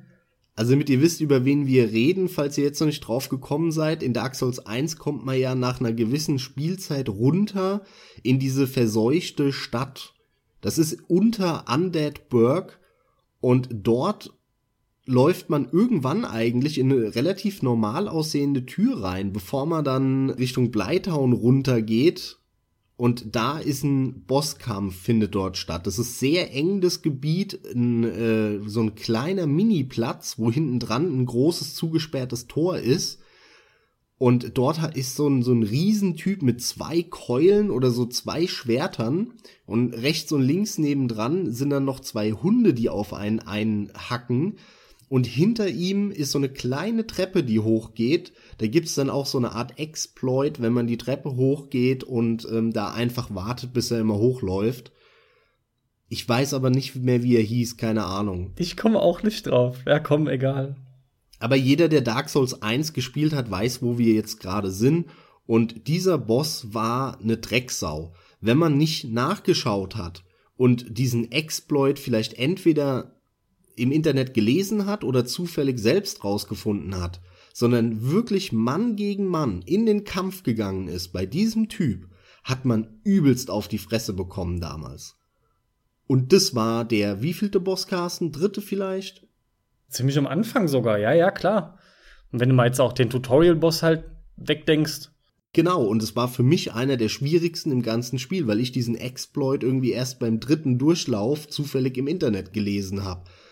Und dann auch noch hier der Schornstein- und Schmaukkampf, der auch einfach nur brutal schwer war. Und man hatte so seine Taktik und man ist so ein bisschen um die Säulen rumbalanciert, ne, und hat versucht, sich auf einen zu konzentrieren. Aber der war übelst schwer. Und davor und danach waren Bosskämpfe wie der gegen den Sith, gegen den schuppenlosen Drachen, der halt einfach nur Pillepalle ist. Sorry, der ist einfach nur Pillepalle später in der Eishöhle. Also ich glaube, ich bin da bei, bei allen fünf, sechs Runs, die ich gemacht habe in Dark Souls 1, bin ich da zusammen wahrscheinlich nicht mehr als dreimal draufgegangen bei dem Kampf. Also da war ganz viel imbalanced, finde ich, bei Dark Souls 1 und jetzt haben sie es eben besser geschafft. Am Anfang seicht, dann herausfordernd und hinten raus richtig knackig. Das hat mir sehr gut gefallen. Im Großen und Ganzen stimme ich dir dazu. Übrigens heißt der Capra Demon. Ja, genau, genau. Und dennoch muss ich widersprechen, wenngleich das jetzt wahrscheinlich wirklich mehr mein Empfinden ist aufgrund meiner Spielweise. Du, der Alex und ich, wir haben untereinander unsere Versuche immer verglichen. Also sprich, die Anzahl der Versuche bei den Bossen geben wir uns immer durch. Ich finde das nämlich recht interessant, ja. Und in der Form haben wir das vorher, glaube ich, auch nicht so krass gemacht. Und es fällt auf, dass der Alex und du, dass ihr immer sehr ähnlich seid, was die Versuche angeht bei den Bossen. Mm, stimmt. Und ich fast das Gegenteil. Fast. Nee, du bist immer, du brauchst da lang, wo wir schnell sind und anders. Und umgekehrt. Und es ist sehr interessant, das ist mir vorher noch nie so bewusst gewesen. Deswegen, ich muss ganz klar sagen, das wäre einer der Punkte, wenn man kritisieren muss, wo ich angesetzt hätte. Weil es eben mir immer mal wieder so vorkam, dass ich manche Gegner schlicht weggeknüppelt habe. Die habe ich wirklich weggefistet und das muss man auch mit dem Nachdruck sagen. Die hatten gar keine Chance. Und ich rede jetzt nicht nur von dem Crystal Sage, der ja von jedem weggekloppt wird, ja, sondern da gab es einige. Und dann plötzlich kommen aber wieder welche, da tue ich mich nicht nur schwer damit, die Patterns auswendig zu lernen, sondern selbst wenn ich das hinbekommen habe, habe ich immer wieder das Gefühl, aber das gehört generell bei dieser Serie auch immer ein Stück dazu, die Rahmenbedingungen müssen auch passen. Manchmal hast du einfach schlicht auch ein bisschen die glücklichere Situation, wie du gerade stehst, was für Moves er in dem Moment halt auspackt, aufgrund der glücklichen oder auch unglücklichen Distanz, die ja immer entscheidend ist für die Angriffe, die er benutzt. Und, und das sind Faktoren, die kommen manchmal so blöd dann zusammen, dass du einfach krass unterschiedlich brauchst, unabhängig davon fast schon, wie gut du den Gegner eigentlich kennst. Natürlich gibt's die Cracks, die sind da so gut drauf eingestellt, die hauen die dann immer weg. Aber das sind für mich auch nicht die Normalspieler. Die sind halt übelst gut quasi und kennen die Spiele so hart auswendig, dass es für mich schon wieder an der oberen Grenze dann einfach kratzt. Im Vergleich zu einem, der halt eben gar nicht mit dem Spiel klarkäme. Und das ist eher mein Eindruck von den Bossen, was die Schwierigkeit anbelangt in Bezug aufs Balancing. Ich find's absolut nicht schlecht. Aufgefallen ist es mir dennoch. Aber ich glaube, das liegt daran, dass du häufig viel zu spät zu Optionalen gekommen bist und die deswegen vielleicht sehr, sehr simpel gewirkt haben, aber an sich jetzt am Ende sagst du auch selber, ah, ist es schwer. Und den Dragon Slayer hast du jetzt auch, was weiß ich, 10, 20 Mal probieren müssen, weil das ist einfach ein Wichser. Das ging mir auch so. Und jetzt beim, beim äh, Lothric Prince äh, bist du auch schon x-mal äh, dabei, weil das auch ein Wichser ist. Also da sind wir ja da wieder sehr, sehr vergleichbar. Und am Anfang habe ich auch viele sehr simpel weggekloppt. Also im Groben und Ganzen ist die Richtung doch aber schon trotzdem richtig. Ja, vor allem muss man ja auch eigentlich konsequent hingehen und muss ähm, entweder nur die Hauptbosse miteinander vergleichen oder die Hauptbosse in Relation zum Balancing setzen. Oder aber, wenn man die Optionalen halt mit dazu nimmt, um das zu komplettieren, müsstest du die halt tatsächlich auch mehr oder weniger an der Stelle erwischen, an der sie nun mal sind oder zu dem Zeitpunkt, zu dem du an die Stelle gelangen kannst. Wenngleich es aber auch da wieder Optionale gibt, da musst du zurück. Und die kannst du, obwohl du früher hin kannst, dann theoretisch zwar besiegen, aber in der Praxis schaffen das halt die wenigsten. Gut, aber sind wir mal ehrlich, also wenn du das Spiel spielst und dir fällt dann irgendwann auf, oh, da, da gab's noch oder gibt's einen optionalen Gegner, den habe ich übersehen, den Bosskampf. Du bist doch, wenn das stattfindet, einfach nur heilfroh, wenn du äh, dann schon eigentlich überpowered bist. Im Nachhinein denkst du dir dann, ah, ich hätte trotzdem, es wäre schon ganz cool gewesen, wenn ich so dreimal draufgegangen wäre, dann die äh, die Muster gekannt hätte und ihn dann besiegt habe. Aber in dem Moment freust du dich erstmal, dass du überpowered bist. Ja, spontan schon. Es ist halt auch durchaus positiv und man nimmt es dann auch so freudig wahr, dass du, dass du halt auch einfach mal wieder einen Boss vorgesetzt bekommst, wo du dich dann aber als absoluter Chef fühlst, wo du dann so überlegen bist. Das ist halt ein netter Kontrast zu dem permanent auf die Fresse kriegen, ja. Übrigens finde ich, um was anderes zu nennen in Bezug aufs Balancing, abseits der Bosse, finde ich, trifft es absolut konsequent zu aufs Leveldesign. Die Anzahl der Gegner oder aber auch die Stärke beziehungsweise beides gepaart, das finde ich, wird konsequent ausgebaut, aufgebaut und stärker. Und das finde ich richtig geil. Ja, absolut, ja. Das stimmt. Auch, auch da haben sie es hinbekommen, das ziemlich geil reinzubauen. Also die Levels selbst für sich genommen, um überhaupt erst zum Boss zu kommen, werden als fordernder. Und das gefällt mir auch saugut. Ja, das geht mir auch so. Und ich kämpfe unheimlich gerne gegen die großen Ritter.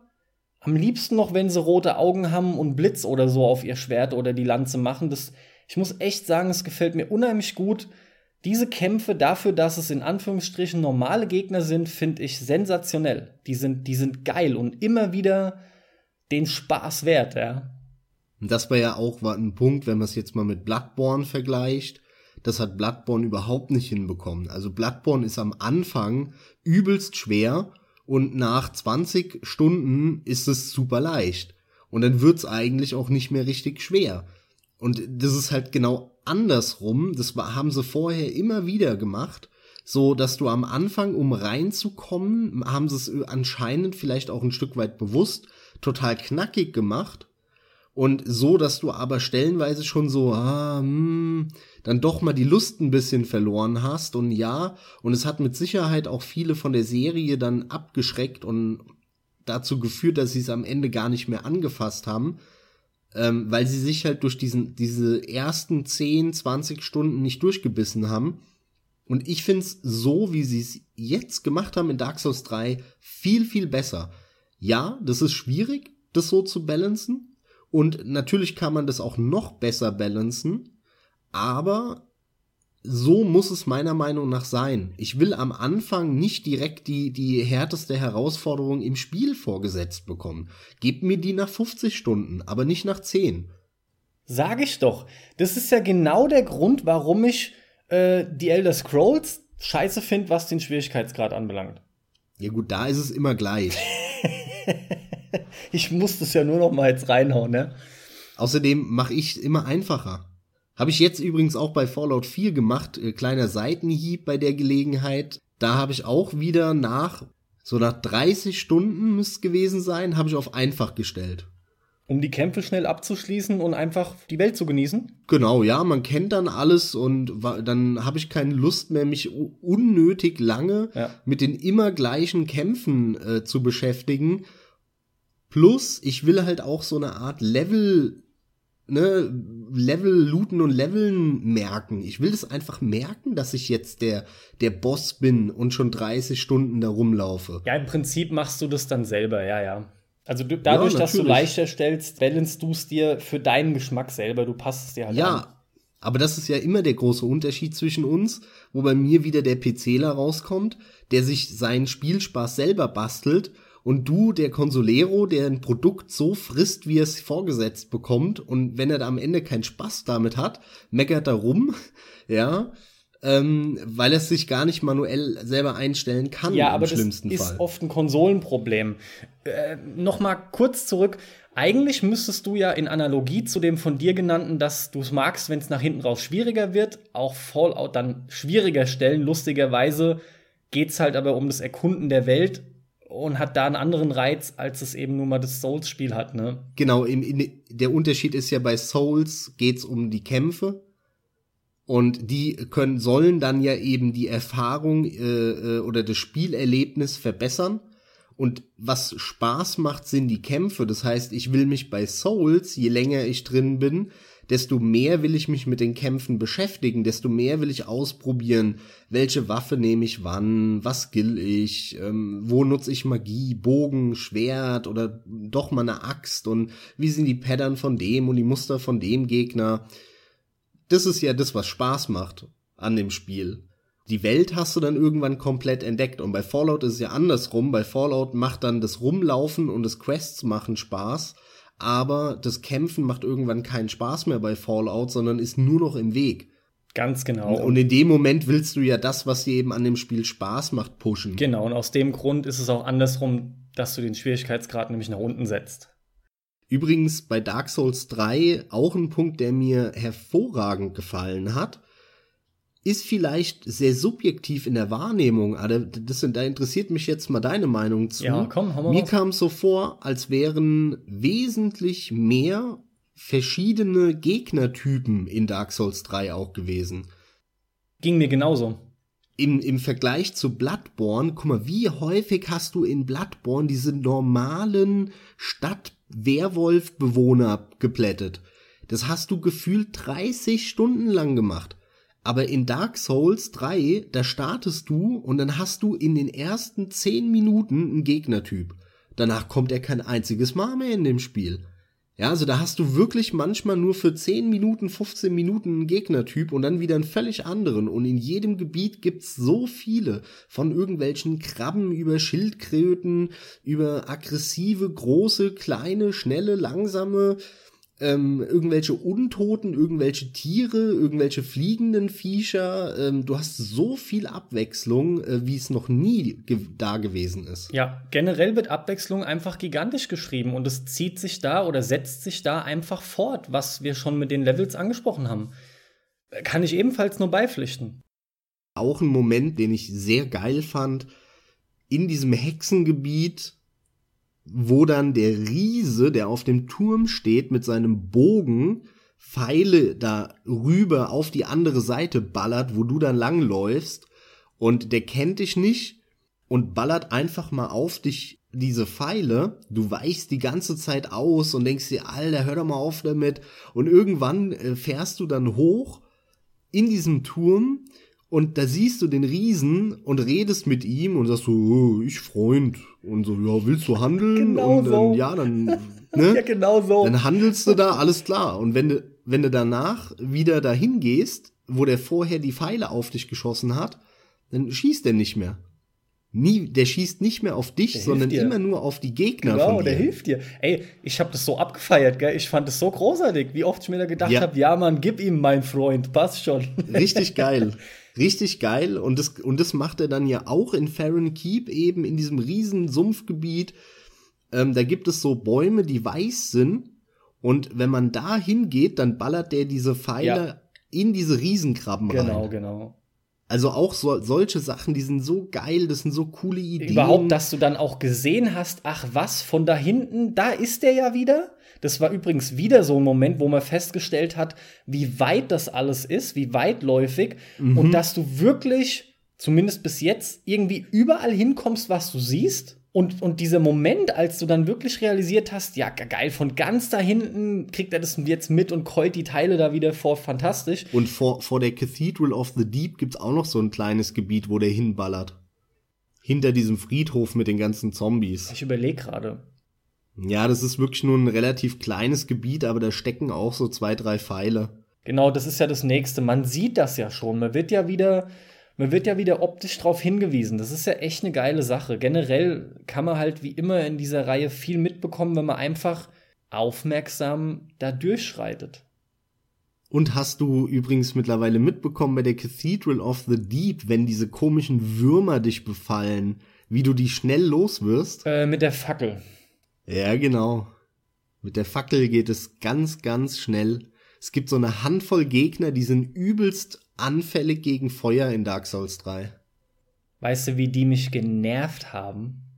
Anfangs. Der ging mir auch so. Aber brutal. Aber ich hab's beim ersten Run nicht rausbekommen. Ich hatte keine Ahnung. Ich hab mich da durchgequält. Na gut, jetzt wo du das gesagt hast, kann ich ja auch erwähnen, dass mir der Alex das gesteckt hat. Mann, Mann, Mann. Du hast aber auch, das klang vorher so, als hättest du das selber rausbekommen. Das hast du auch nicht gesagt. Nee, ich habe aber auch nicht gesagt, dass ich das nicht nee, das selber stimmt, rausbekommen habe. Das war bewusst zurückgehalten, mein Freund. Aber echt interessant, weil das war so lang hat dieser Effekt angehalten, hat so genervt, vor allem mit dem Soundeffekt dazu, dem permanenten Nagen quasi. Boah. Da gibt's halt etliche so Kleinigkeiten, ne?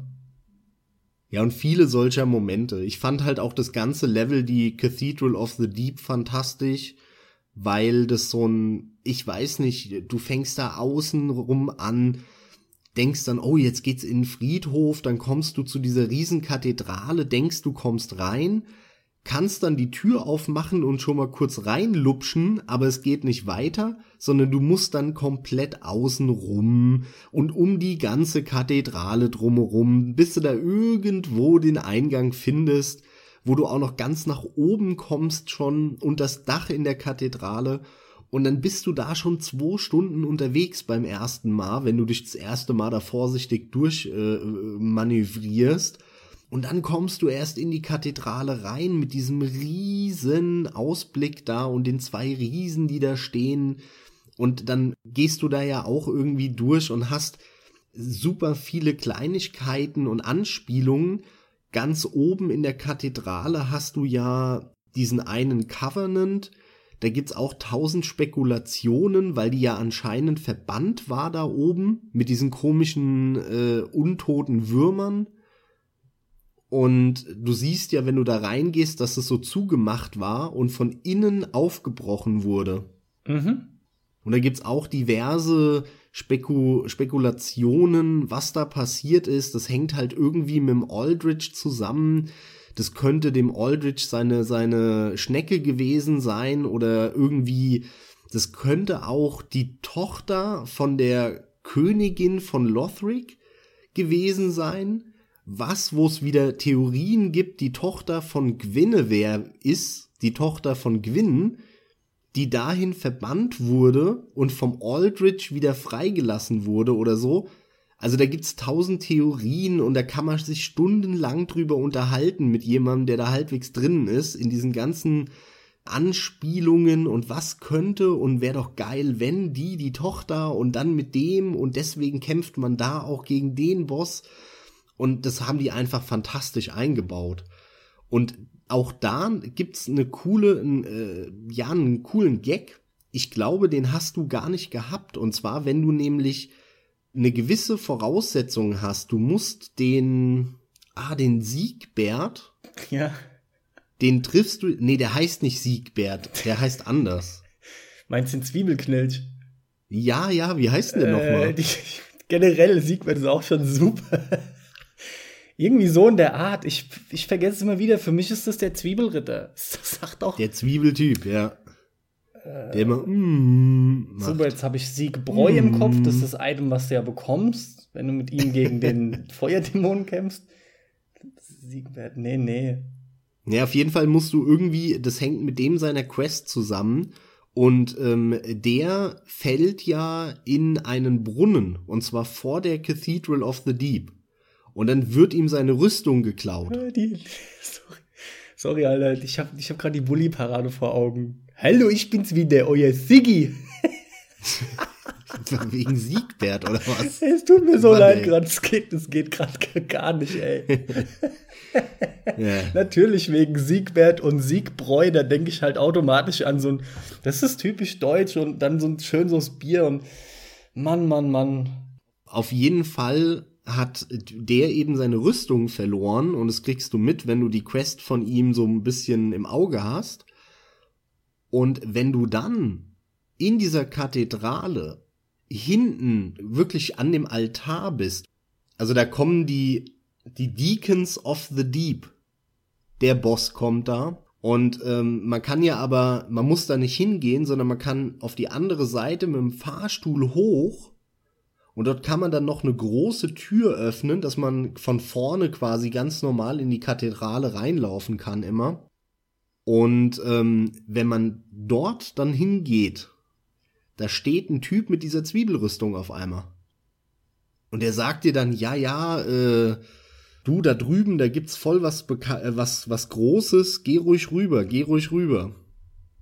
Weil dort oben kannst du ja über diese komischen Türen, die, die da in der Kathedrale hoch und runter gefahren werden, ne? Da kannst du dich ja auch dran erinnern. Mhm. Dass so wie riesige Gitter sind. Mhm, genau. Und das eine in der Mitte ist hochgefahren und das kriegst du von unten nicht verändert. Und äh, du gehst dann eben da hoch und der sagt dir, ja, geh da rüber, da ist was Besonderes. Und dann, wenn in dem Moment, wo du dann rüber gehst, fängt eine Sequenz an, und, und der zieht den Helm ab. Du merkst, das ist gar nicht der normale Zwiebeltyp, sondern das ist eben irgendein Penner, der dem die Rüstung geklaut hat. Ja. Der die sich dann angezogen hat, so getan hat, als wäre es äh, der normale, lacht dich aus, zieht den Hebel, die Tür fährt runter und dann kommt halt so ein Riese, gegen den du dann noch mal kämpfen musst das war auch so ein Moment, den ich sehr cool fand, ähm, wo ich erst im Nachhinein festgestellt habe, Moment mal, das passiert gar nicht jedem, weil das wieder so eine ulkige Konstellation ist, weil du bei dem einen Quest so und so weit sein musst und so weiter und nur dann passiert es. Also auch, auch da wieder diese, diese NPC-Quests, die sind ein bisschen sehr abstrakt diesmal, aber die haben auch echt coole, coole Ideen und coole Sachen dabei, die das Spiel immer wieder aufpeppen lassen also egal, was wir ansprechen bei dem Spiel, ja, ihr merkt es, egal was, ob das Leveldesign, die Gegner, die Quests oder was auch immer, ähm, das Balancing, das ist wirklich ein fantastisches Spiel. Und wer bis jetzt abgeschreckt war vor Dark Souls 3, weil irgendwelche äh, Wertungen irgendwie so, äh, ist aber äh, ein Tacken schlechter als Dark Souls 2 oder sowas, scheiß drauf. Das Spiel ist fantastisch spielt dieses Spiel. Es ist der wahre Nachfolger zu Teil 1. Das ist ganz, ganz toll gemacht. Und mich wird's an der Stelle so viel schon mal vorab wundern, wenn ein Spiel dieses Jahr äh, noch äh, den Thron ähm, ja sich sich schnappt. Also die Wahrscheinlichkeit, dass Dark Souls 3 Spiel des Jahres bei mir wird, ist verdammt hoch. Ja, vor allem, was heißt Scheiß auf die Wertung? Die, die Wertungen stimmen nicht. Das, es stimmt nicht. Im Vergleich zum zweiten ist es einfach nicht korrekt. Ja, was heißt stimmt nicht? Eine Wertung ist subjektiv. Und ähm, natürlich kann irgendjemandem das so vorkommen. Ich finde es jetzt nicht vor, äh, verwerflich, dass äh, irgendjemand sagt, hey, äh, meiner Meinung nach, ich hatte mit Dark Souls 2 irgendwie noch ein bisschen mehr Spaß als mit Dark Souls 3. Kann er ja haben, die Meinung. Ich bezweifle nur, dass die Masse der Leute das auch so sieht. Das ist eben der Unterschied. Was mich halt stört, ist, dass es die Masse der Tester so gesehen hat. Ja, weil die alle voneinander abschreiben. Irgendeiner fängt an und dann schreiben sie alle voneinander ab. Und dann hörst du auch, also ein Satz, den man halt immer wieder gelesen hat, war halt äh, sinngemäß, so allmählich ist auch mal gut, Ermüdungserscheinungen, bla bla bla. Und da muss ich einfach widersprechen ich habe schon lange nicht mehr so viel Freude gehabt seit dem ersten aufgrund des Einfallsreichtums, der Abwechslung, des Ideenreichtums, alles was da drin steckt. Und auf jeden Fall da widerspreche ich ganz klar. Ja, so geht's mir auch. Und nochmal zurück, ich wollte dich erst ausreden lassen, an die Stelle in der Kathedrale mit den riesigen Metalltoren, die du hoch und runter lassen kannst, um dir dann die Brücke zu bilden. Mhm. Ich dachte anfangs, dass sich die Riesen, dass ich die dazu bringen kann, dass ich die locke, die, die reißen sich dann äh, von, den, von ihren Fesseln frei, ne, die sind ja angekettet. Und du kannst die dann einsperren innerhalb dieser Gitter, dieser Tore, weil du selbst ja dünn genug bist, um durch die Gitterstäbe zu passen. Aber die Riesen würden es eben nicht schaffen. Hm. Und das ist aber wohl zumindest ich habe es nicht hinbekommen, nicht der Fall. Nee, ist auch nicht so. Aber ich habe das echt gedacht und das hätte ich geil gefunden, ja. Die, die sind nur dafür da, dass du oben dann Wege quer drüber hast. Und den brauchst du nicht, weil du nämlich raus kannst und von außen in die Kathedrale oben in den, in, unter das Dach rein.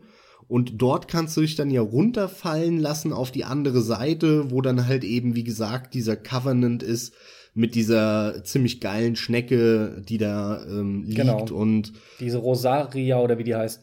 ja, genau, und diesen, diesen ekligen Glibberwurm um sich rumgeschlungen hat. Richtig.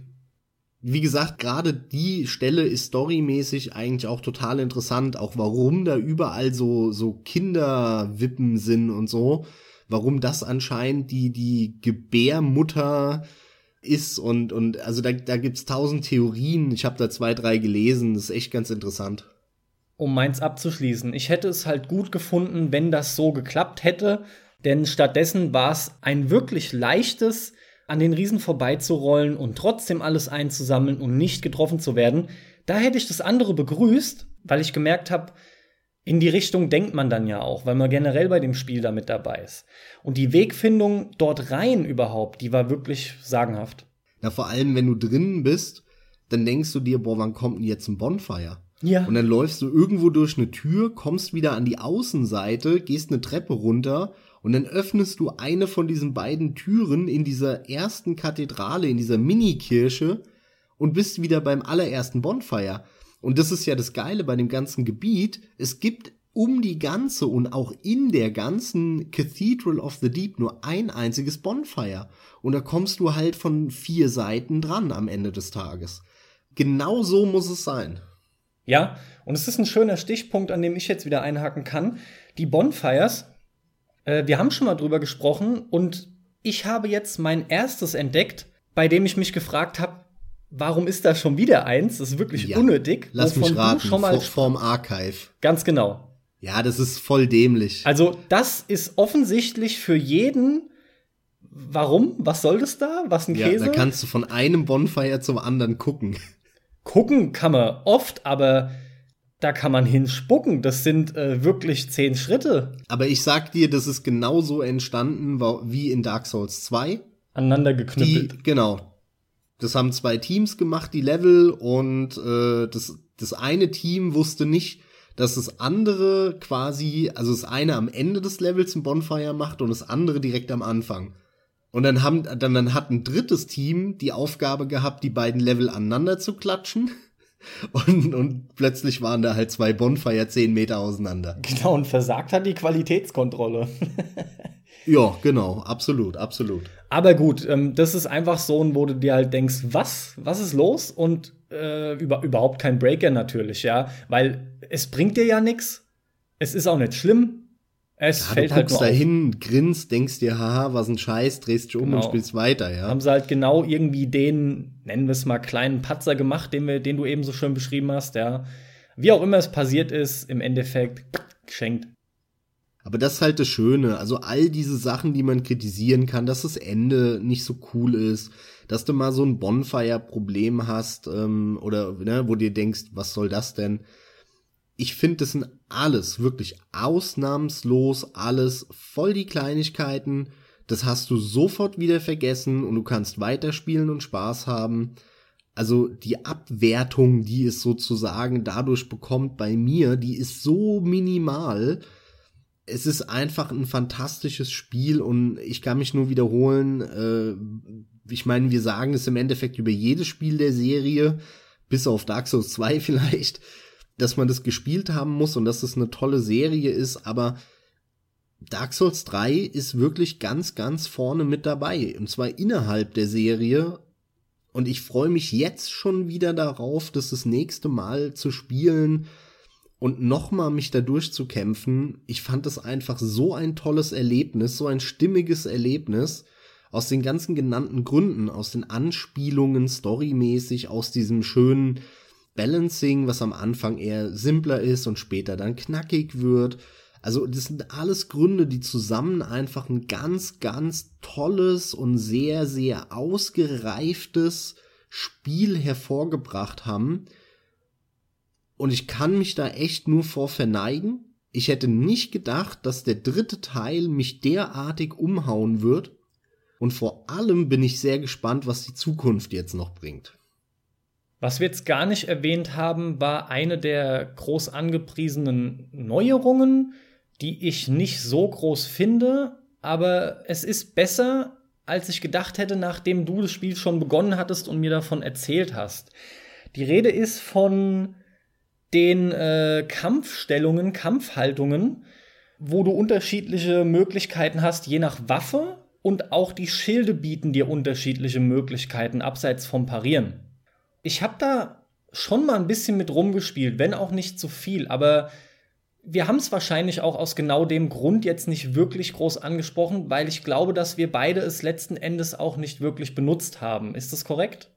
Beim ersten Run ja, da habe ich es fast gar nicht benutzt. Beim zweiten Run, als ich dann auch sehr intensiv mit anderen Waffen rumgespielt habe, bewusst ein bisschen gefarmt habe, um andere Waffen zu leveln und auch mich sehr ausgelebt habe mit anderen Rüstungen, da habe ich sehr wohl das relativ intensiv benutzt, weil da einige Attacken dabei waren, die echt sau stark waren und vor allem die geil ausgesehen haben. Also ich glaube beim ersten Run habe ich es am meisten benutzt bei Screenshots, weil es am geilsten aussah, wie du dann da standst. Ja, das, cool, das habe ich genauso gemacht. Das sieht man auch auf einigen.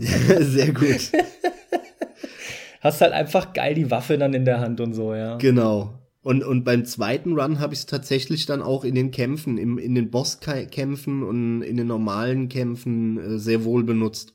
Also, da das halt etwas ist, man ist so ein bisschen vorbelastet, man hat so seine Spielweise der Spiele und gleichzeitig ist es aber was, was auch so unterschiedlich ist und so tief im System, dass es eher hinten raus, sag ich mal, interessant wird. Mhm. Eher wenn du das Spiel dann länger spielst, auch für PvP oder so, dann wird es schon relevant und dann ist es auch schon geil. Also ich muss auch sagen, und viel mehr will ich selber dazu gar nicht loswerden, da ist viel mehr Potenzial drin, als ich anfangs gedacht hätte. Und es gibt unheimlich, es gibt wirklich unheimlich viele verschiedene Movesets, die da noch möglich sind. Und da geht noch einiges und ähm, ja, ich bin da so immer mal wieder dabei, ein bisschen zu probieren. Aktuell kämpfe ich halt mit dem, jetzt müsste man wissen, wie seine Waffe heißt. Keine Ahnung, das ist ein Einhänder und ähm, der kriegt auf jeden Fall einen, einen Guardbreaker hin. Ja, das ist ein Stoß nach vorne und danach folgt dann noch ein heftiger, ein, ein, ein schwerer Hieb. Ja und du durchbrichst halt eben nun mal die Abwehr vom Gegner damit. Und der ist sehr nützlich bei den großen Rittern zum Beispiel. In meinem aktuellen Spielstand trage ich gerade die Rüstung vom äh, Smaug. Also diese fette, runde Rüstung und hab die Waffe komplett aufgelevelt vom Jorm. Die ist halt übelst schwer und groß. Ist das aber die, ist das die Axt? Mhm, das ist so eine Axt, genau, die, äh, wo, wo zwei Griffe dran sind, die extrem groß ist. Ich weiß nicht, die benötigt, glaube ich, 60 Stärke oder so, damit du sie überhaupt greifen kannst. Die ist halt echt, das ist so ein Brett, das Teil. Ich kämpfe jetzt in Zeitlupe, aber wenn ich mal einen treffe, dann ist er sofort tot, so nach dem Motto. Weißt du, was lustig ist? Schon wieder die Parallele. Äh, ich meine, da richtig zu liegen, der Alex benutzt die auch und fährt total drauf ab. Echt ja lustig. Ja, ich sag ja, ihr spielt da anscheinend recht ähnlich in einigen Punkten. Mhm. Das Sau lustig. Ich, wir müssen das mal zusammenspielen, ja. Ihr müsst euch vor allem mal drüber unterhalten, da will ich mal wissen, wie viele Gemeinsamkeiten dann noch sind, ey. Ja, aber das nur am Rande. So, und abschließend wäre für mich definitiv noch mal zu sagen, dass man merkt, dass wir hier quasi eine Gegenteilfolge zu der Zweier jetzt gemacht haben, ja. Also es wird schon noch mal deutlich. Wir haben viel Absolut. über den zweiten gemeckert und über den dritten können wir fast nur lobende Worte verlieren. Umso schlimmer, dass Miyazaki angekündigt hat, so ein bisschen durch die Blume, dass es der letzte Dark Souls Teil sein könnte. Ich glaube das erst, wenn ich sehe. Also wenn ich es nicht sehe, wenn ich kein Dark Souls mehr sehe. Vorher glaube ich das erstmal gar nicht weil der Teil 3 hat sich super verkauft, der war wochenlang bei Steam auf Platz 1 und so ein erfolgreiches Spiel nicht weiterzuführen, egal aus welchem Grund, ist einfach Bullshit. Und jetzt, wo sie, wo sie immer noch auf dem Weg sind, sich immer weiter zu verbessern, sie haben sich immer weiter verbessert. Es wurde immer besser. Bloodborne war besser als Dark Souls 2 sowieso, aber auch als, als, als Dark Souls 1 muss man sagen, haben sie im Bloodborne von der Mechanik her, von der Grafik und so, sie haben ganz viel verändert, sinnvoll, sie haben sich mal ausgelebt. In Dark Souls 3 haben sie jetzt gezeigt, dass sie meiner Meinung nach selbst mit dem Wow-Effekt, den ein Dark Souls 1 damals hatte, es geschafft haben, noch geileres Spiel abzuliefern, noch runderes Erlebnis. Und ich fände ultra schade, wenn es sich bewahrheiten würde, dass jetzt kein Dark Souls mehr kommt. Sehr schön gesagt und ich finde vor allem wichtig, das runde Erlebnis. Das beschreibt Dark Souls 3 so schön in Gänze. Übrigens in einem anderen Interview hat er wiederum erwähnt, dass es nicht ausgeschlossen ist. Also das ist alles eh so ein Gefasel immer wieder. Die lassen so eine gewinnbringende Marke nicht einfach schlummern. Vielleicht hat er halt mal kurz Lust, was anderes zu machen. Und danach kommt aber bestimmt auch wieder ein Dark Souls. Ist halt vielleicht die Frage, ob mit ihm oder nicht. Das wird sich halt zeigen. Genau das ist nämlich der Punkt, weil From Software hat vielleicht keinen Bock mehr auf Dark Souls oder Miyazaki nicht mehr. Aber Bandai Namco, die die Rechte an der Dark Souls Marke haben, werden da Bock drauf haben. Und wenn der Miyazaki und From Software sagt, nö, kein Bock mehr, scheißegal wie viel Geld ihr uns gebt, gebt uns mal lieber Geld für ihr Projekt XY, dann wird Bandai Namco zu einem anderen Studio gehen, die das äh, am Ende wesentlich billiger machen und dann kriegen wir wieder so ein Crap Dark Souls wie der Zweier. und nochmal schnell eins drauf.